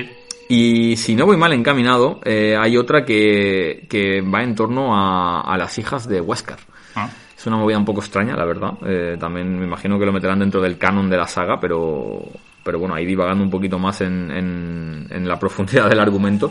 Pero yo las ganas de verdad que tengo es de ver la película. La película esta nueva que están rodando ahora sí que tiene, tiene muy buena pinta. Así que a esta primera peli, si le queréis echar un vistacillo, pues un rato que os aburráis, si alguno no la ha visto, que yo me imagino que ya la gran mayoría seguro que la habéis visto, pues bueno, la primera medio medio. De la segunda en adelante seguro que tenéis mejores cosas que hacer. Mm. Y, y nada, hasta aquí más o menos el universo Resident Evil. ¿Tenéis alguna cosa que se os haya quedado en el tintero o Bueno, como hablábamos en el otro, podíamos estar tiempo y tiempo y tiempo hablando, pero yo creo que por longitud, por duración, yo creo que, que ya está bien, que hemos dado un buen repaso tanto al original como, como al remake. Y por mi parte, el juego lo dejaría aquí, a menos que vosotros queráis decir alguna cosa más. No, yo estoy de acuerdo contigo. Creo que esto hay que jugarlo, hay que vivirlo para, para saber de qué va. Es una saga ultra mega conocida y dividida en dos partes. Eh, digamos, los juegos de corte de más acción del 4 en adelante, que, que también son juegazos, pero los cuatro primeros, 1, 2 y 3 Psico de Verónica, son experiencias que hay que, Y- que hay que es muy jugar. bueno y el cero, perdonar también, es cierto, y el cero. Son experiencias que hay que, hay que jugar. Sí, actualmente todos en PlayStation 4, menos Code Verónica. Que bueno, No, también está, está en la Store. ¿Está en la Store? Está en la Store, sí. da- Aparte barateto, ¿eh? está a 10 euros por ahí en las ofertas y tal. recomendar sobre todo Resident Evil Origins, que es el, el 0 y el 1 en HD, vale 4 perras. Y, Sí, 15 euros es lo que estás. Y, y solo por jugar al 1, ah, de- que es el que hemos estado hablando, vale mucho la pena, es la mejor versión que hay hoy en día y no hay excusa. Mm. No hay excusa. Además, Bueno. eh, está en Play, en Switch, en Xbox, o sea que están todas las todo, plataformas Sí. actuales. Y bueno, pues ya para acabar, como acabemos en el otro episodio, repasar ¿no? en lo- los juegos de los diferentes sistemas, eh, a qué precio se encontraría en segunda mano, ¿no? Por si a alguien le interesara. Es interesante, se me olvidaba ya Sí, esa parte. me ha venido ahora aquí de repente. Vamos a hablar, primer Resident Evil, ah, el, el primer original, hablamos de caja negra. Yo creo que eso son los padres también. Exactamente, eso Sí. es, un, es un unicornio, tío. Ah, es muy difícil de encontrar ah, y, y yo no sé precio, pero me atrevería a decir que 90, 100 euros te van a pedir. Te van a pedir. Su versión Platinum ya es mucho más asequible, vale unos 30 euros más o menos, entre 25 y 35 euros dependiendo de- del estado. Ah, su versión Director's Cuts completa, que la mía no está completa, que no tiene la demo, ah, creo que te puede costar 40 y largos, 50 más o menos. Sí, 50 más o brillos, menos, sí. sí. a la versión DualShock, eso es para el mercado japonés. Versión de PC, caja grande, original, va por los 150 euros. Si tenéis la caja, lo que sería un Platinum de PC, pues por unos 30 euros lo podéis coger. Versión de Sega Saturn, pues creo que ronda unos 50 euros completa. La mía ¡Ah, joder! Que es la que va. La mía no es completa, le falta, le falta manual, pero bueno, el juego se, se juega perfectamente. Y luego vamos del 1, pues vamos al HD, ay, al HD, Al al remake. que por GameCube, pues 25 euros más o menos. Yo creo que ahora que está revalorizado un poco GameCube, 25 o 30 diría yo. 25-30 euros. Nos vamos cronológicamente a las versiones de PlayStation 3 que sa- salieron solo en Asia, Asia y Japón. Acordaros que están en español estas versiones, por lo tanto, puta madre. Y estos juegos deben ser carillos, porque, bueno, carillos. Eran carillos antes de salir el Origins. Debe costar, yo que sé, 40 euros más o menos. Y eh, la última versión, que es la que os recomendamos, el Origins, que encima os lleva el 0 incluido, 0 y el 1 HD, pues hoy en día por 10. Sí, nue- 10 nuevo, nuevo para desprecintar que 12, 15 euros máximo. Y si lo buscáis de segunda mano, quizá ya no lleguen a 10 euros. Sí, la versión de DS, eh, tú, Sergi, la adquiriste Sí, recientemente, la, ¿no? la adquirí para jugarlo y 25 euros me costó, más o menos eh, entre 20 y 30 euros la, la tenías. Y aquí falta una versión que no la ha tenido, que es la de Wii, que se llama Resident Evil Archives y lo podéis encontrar más o menos por unos 15 euros. La, la podéis tener. Bueno, y cualquiera que tenga una PlayStation, una Xbox o una Switch, en, si os interesa más el formato digital, están en oferta constantemente por en Switch. Mira, lo estoy mirando yo el otro día. Vale 19.99 a precio estándar y cuando baja de precio se ponen a 12. Y en PlayStation más o menos lo mismo. En Xbox la verdad que no lo sé porque no lo tengo, pero me imagino que rondará por ahí. Así que vamos, por 15 entre 15 y 30 euros tenéis la versión que, O- ojo al ¿Qué dato que si queréis la versión Origins de Nintendo Switch, en físico solo está, o sea, en el cartucho solo está el 0. El 1 es versión código de descarga. Y bueno, hasta aquí yo creo que hay para dar y tomar. Y eso, iros a la última, que es la, la mejor y, y la más barata. No, no hay muchas vueltas que darle en esta ocasión. Y bueno, ah, acabamos con más o menos un resumen de lo que hemos estado jugando últimamente, que yo, yo os dejo a vosotros primero porque lo tengo que pensar, que no, no me acuerdo mucho. Pues nada, en mi, en mi caso hace tres semanas que ya acabé con el platino, siempre lo voy remarcando eso, el platino, el Final Fantasy VII, 7 Remake.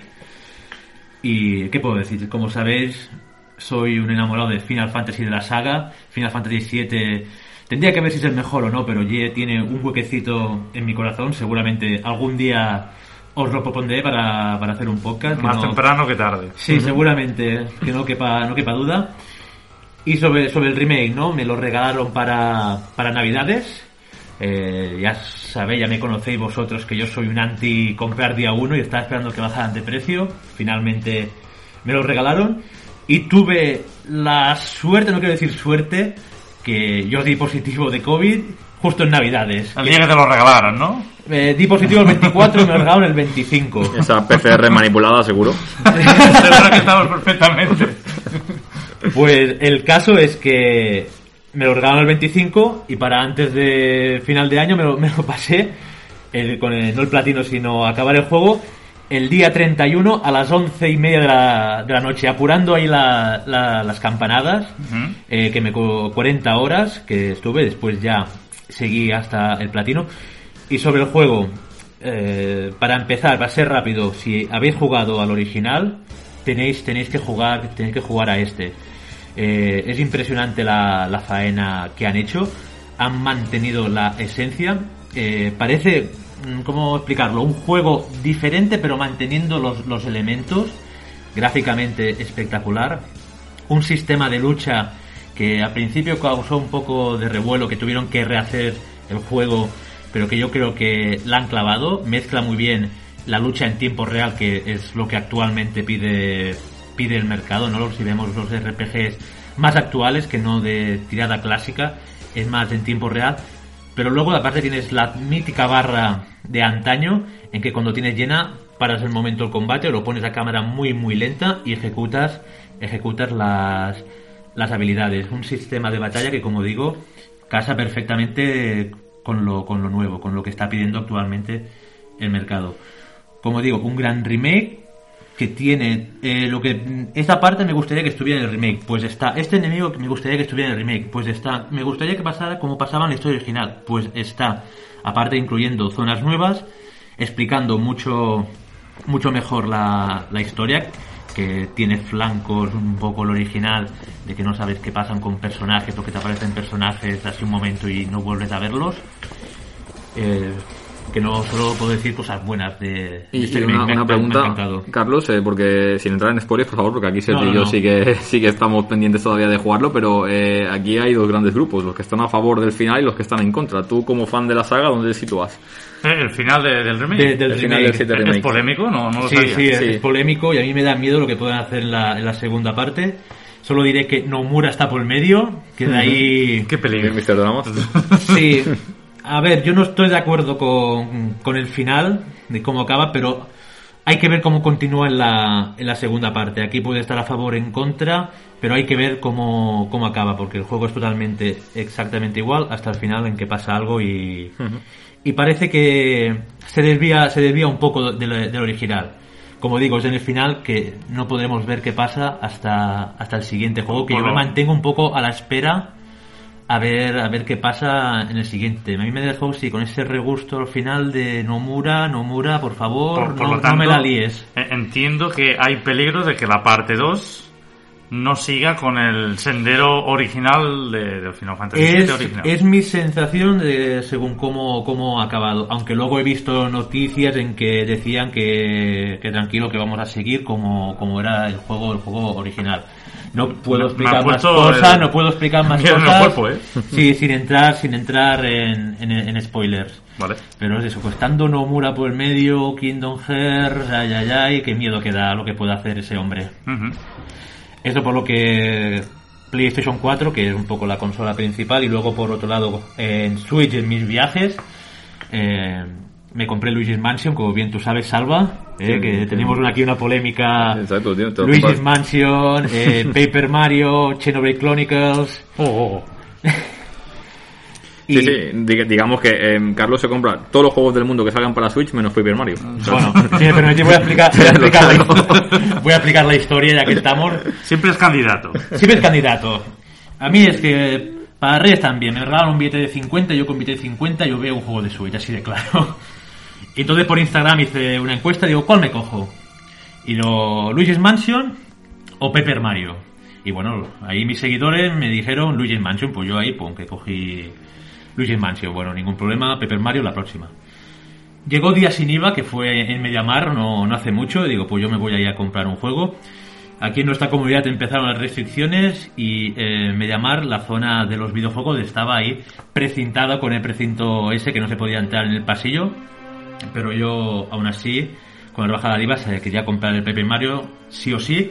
Incluso metí la mano entre el precinto, lo quité de la estantería y me fui a caja. En caja lo presento y me dice la tía, lo siento, yo no, yo no te puedo vender eso, que no es artículo de primera necesidad. Y me quedé como... Ah, Hablamos de ello. Ya, aquí eso podría ser otro debate. Te No, no, pero.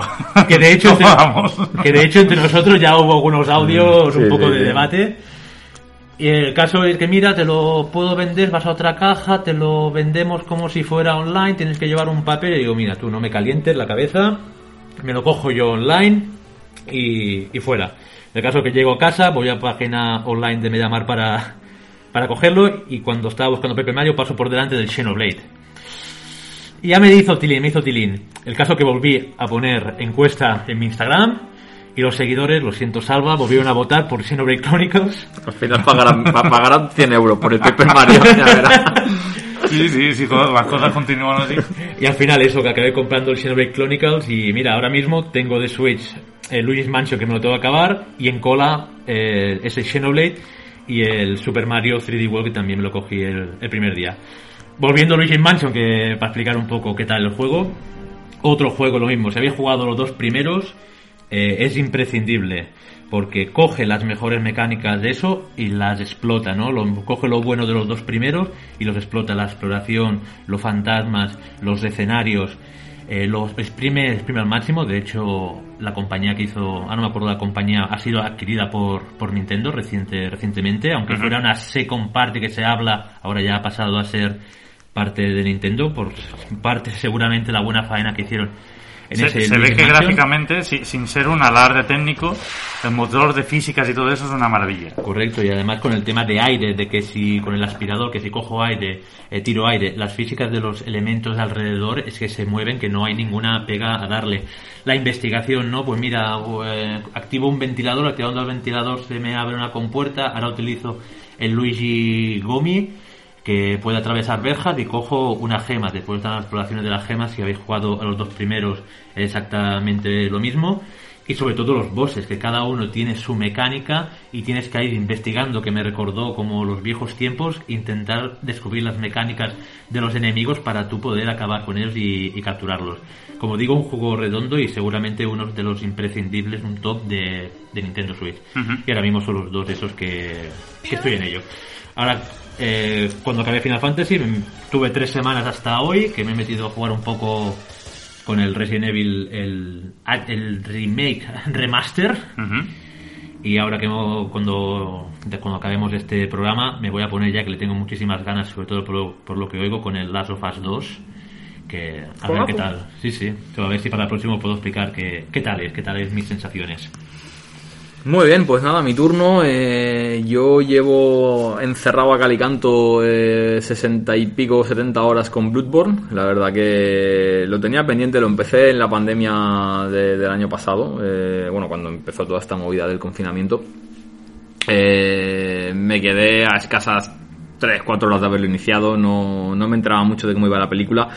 Y ahora lo tenía pendiente, lo retomé y la verdad que es eh, un absoluto juegazo. Para mí es un top 3 de, PlayStation 4. Eh, es un juego difícil, pero pero más allá de la dificultad que se habla siempre de los Souls, que yo no he jugado a Dark Souls, lo he, tocado el primero muy poquito, pero más allá de que sea un juego difícil, es un juego sobre todo de ensayo y error. Es un juego de, de aprenderte cómo funciona, de aprender las mecánicas, de entender el funcionamiento. Y una vez entiendes eso y lo dominas, pues eh, creo que es un juego que todo el mundo que tenga una Play 4 debería de, debería de probarlo. Voy camino del platino, ya me lo he terminado, digamos, con el final largo, con el final difícil. eh, estoy al final ya de la, de la segunda vuelta, me quedará otra tercera vuelta más para platinearlo. Pero me quedan cinco trofeos. Y como digo, recomendadísimo. A tampoco estoy descubriendo aquí la pólvora ahora. O sea, Bloodborne es un juego súper mega ultra conocido. Eh, lo único que si hay alguien que tenga miedo a que sea muy difícil, a que sea muy largo, a que sea tal.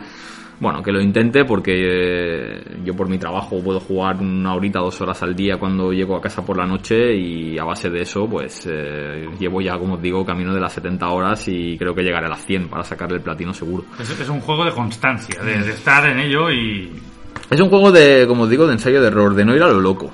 O sea, de, de- de jugar, de estar tranquilo, de analizar el patrón de ataque de los rivales. eh, luego tiene pues un lore muy, muy particular y muy especial. La verdad que es un juego, bueno, ahí Miyazaki pues eh, junta un poco todas sus locuras y, y el lore en sí es extraño, de la ciudad de Yarnan, de lo que ha ocurrido, etcétera, etcétera, de todo el tema de la sangre y esto, pero, pero muy interesante y ya os digo, para mí recomendadísimo y, y un imprescindible de, de, la, de la cuarta consola de Sony. Eh, aparte de eso, pues como os comentaba antes, eh, hoy he terminado con la ayuda de Sergi, que ha matado a Jafar. Eh, he terminado el Aladdin porque me pillé por Amazon el, el Disney Classics este que llevaba el Aladdin y el Rey León. Ese juego tiene una historia también muy particular porque mm, yo la casualidad de que yo estaba buscando el Rey León porque lo tenía en su día en Master System 2 y me apetecía mucho volverlo a jugar. Es un juego de mi infancia, de cuando yo era muy pequeño. Aquí estamos donde igual tenía 4 o 5 años. Y justamente lo, lo anunciaron, ¿no? Que, que quién se iba a esperar eso, pues mm, tengo fama, ¿no? De, de tener suerte con estas cosas. Y, y aquí pues se- se volvió a cumplir.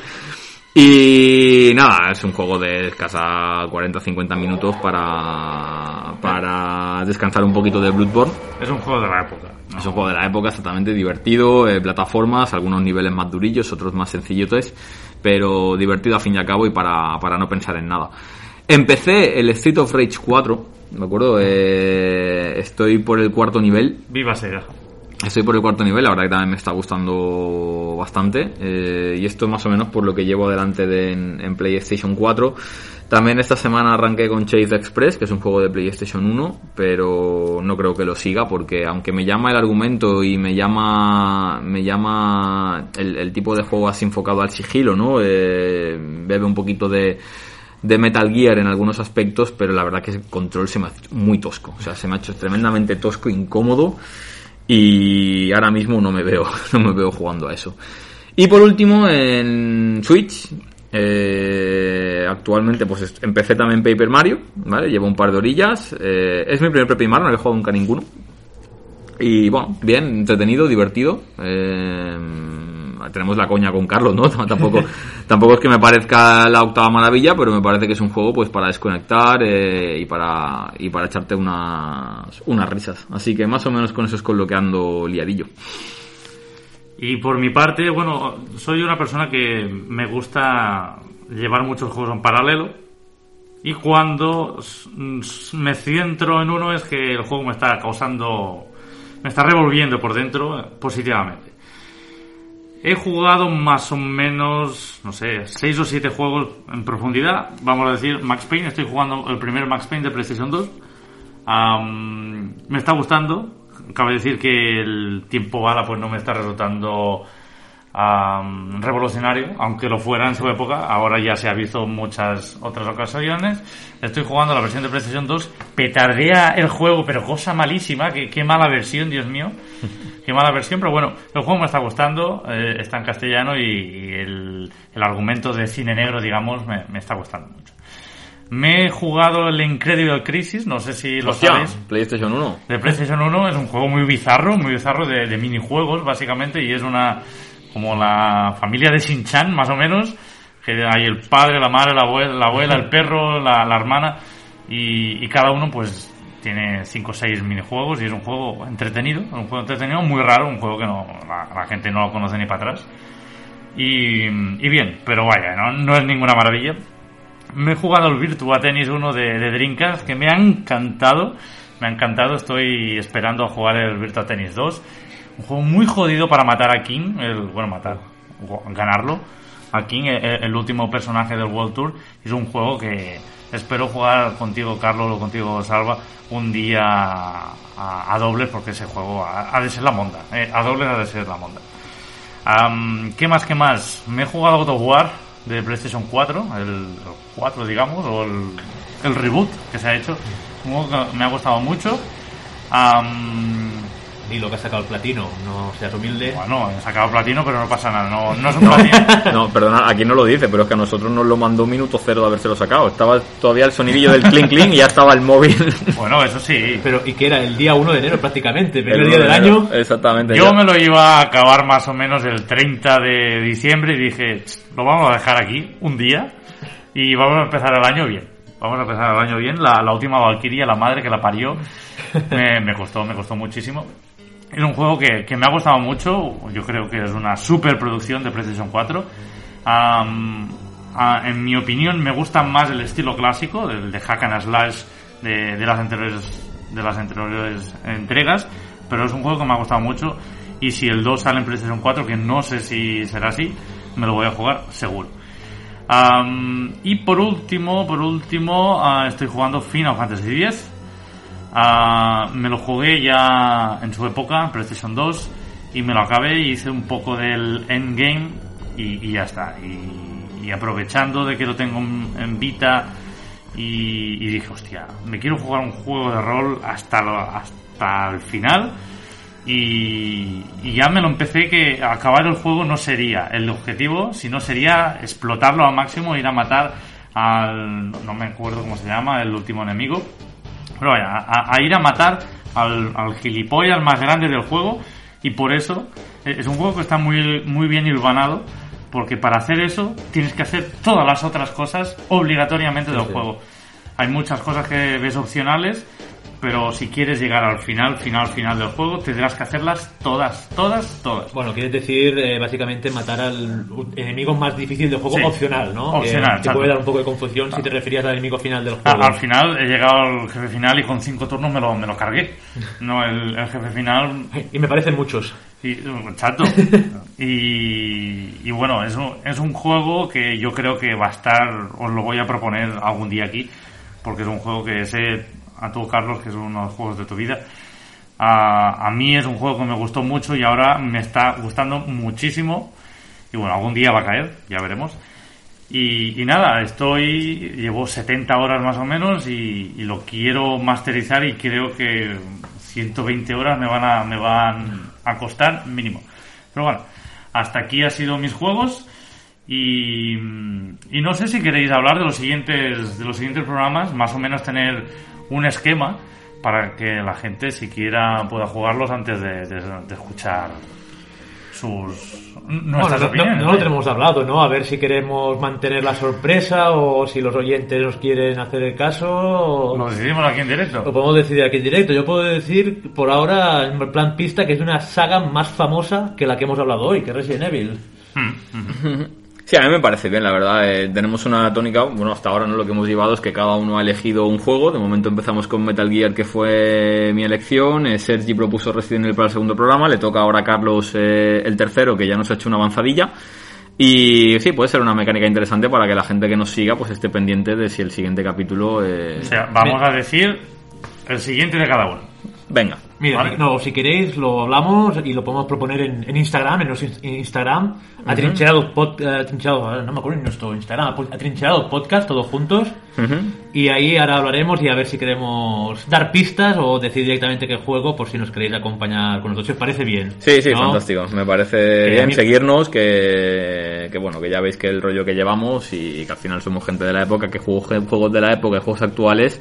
Nos podéis seguir en Instagram con Atrincherados Podcast, nos podéis seguir en Spotify, nos podéis seguir en iBox con el mismo nombre y lo dicho, no sé si entonces Carlos lo dejamos para Instagram o te animas a decir aquí el título del siguiente. Prefiero Instagram. dejarlo para, para Instagram. Pues venga, todos corriendo ahí a, a seguirnos. Y bueno, hasta aquí, hasta aquí el programa de hoy. Hemos tardado muchísimo en hacer esta segunda parte, pero mm, bueno, sabéis, pandemia, viajes ah, y, y mil efectos externos que tenemos en nuestras vidas. Solo, solo somos tres, pero hay que coincidir en nuestras vidas y al final no es tan fácil. Ah, el siguiente vamos a hacer el, juego que, Carlos propo- propondrá y ah, básicamente jugad a Resident Evil, que es una maravilla.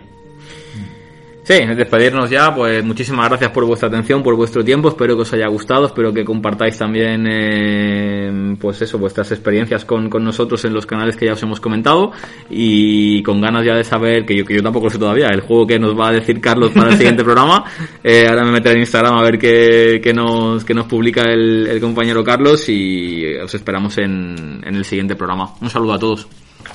Pues gracias por llegar. Si habéis llegado hasta aquí, espero que os haya gustado. Como decimos los, com- los compañeros, tenéis el Instagram, la caja de comentarios de iVoox para compartir vuestras experiencias sobre el juego, qué os ha parecido el programa, qué mejoraríais, qué no.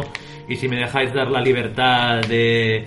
Si habéis llegado hasta aquí, que han hecho muchos podcasts, poned una palabra en los comentarios que no sé qué podría hacer. Shinchan, por ejemplo, que si habéis llegado hasta aquí, dejad en los comentarios Shinchan y nos vemos en el próximo capítulo que espero que sea en no tanto periodo de tiempo como ha sido entre el primero y el segundo. Pues hasta, hasta la siguiente, gente. Nos vemos.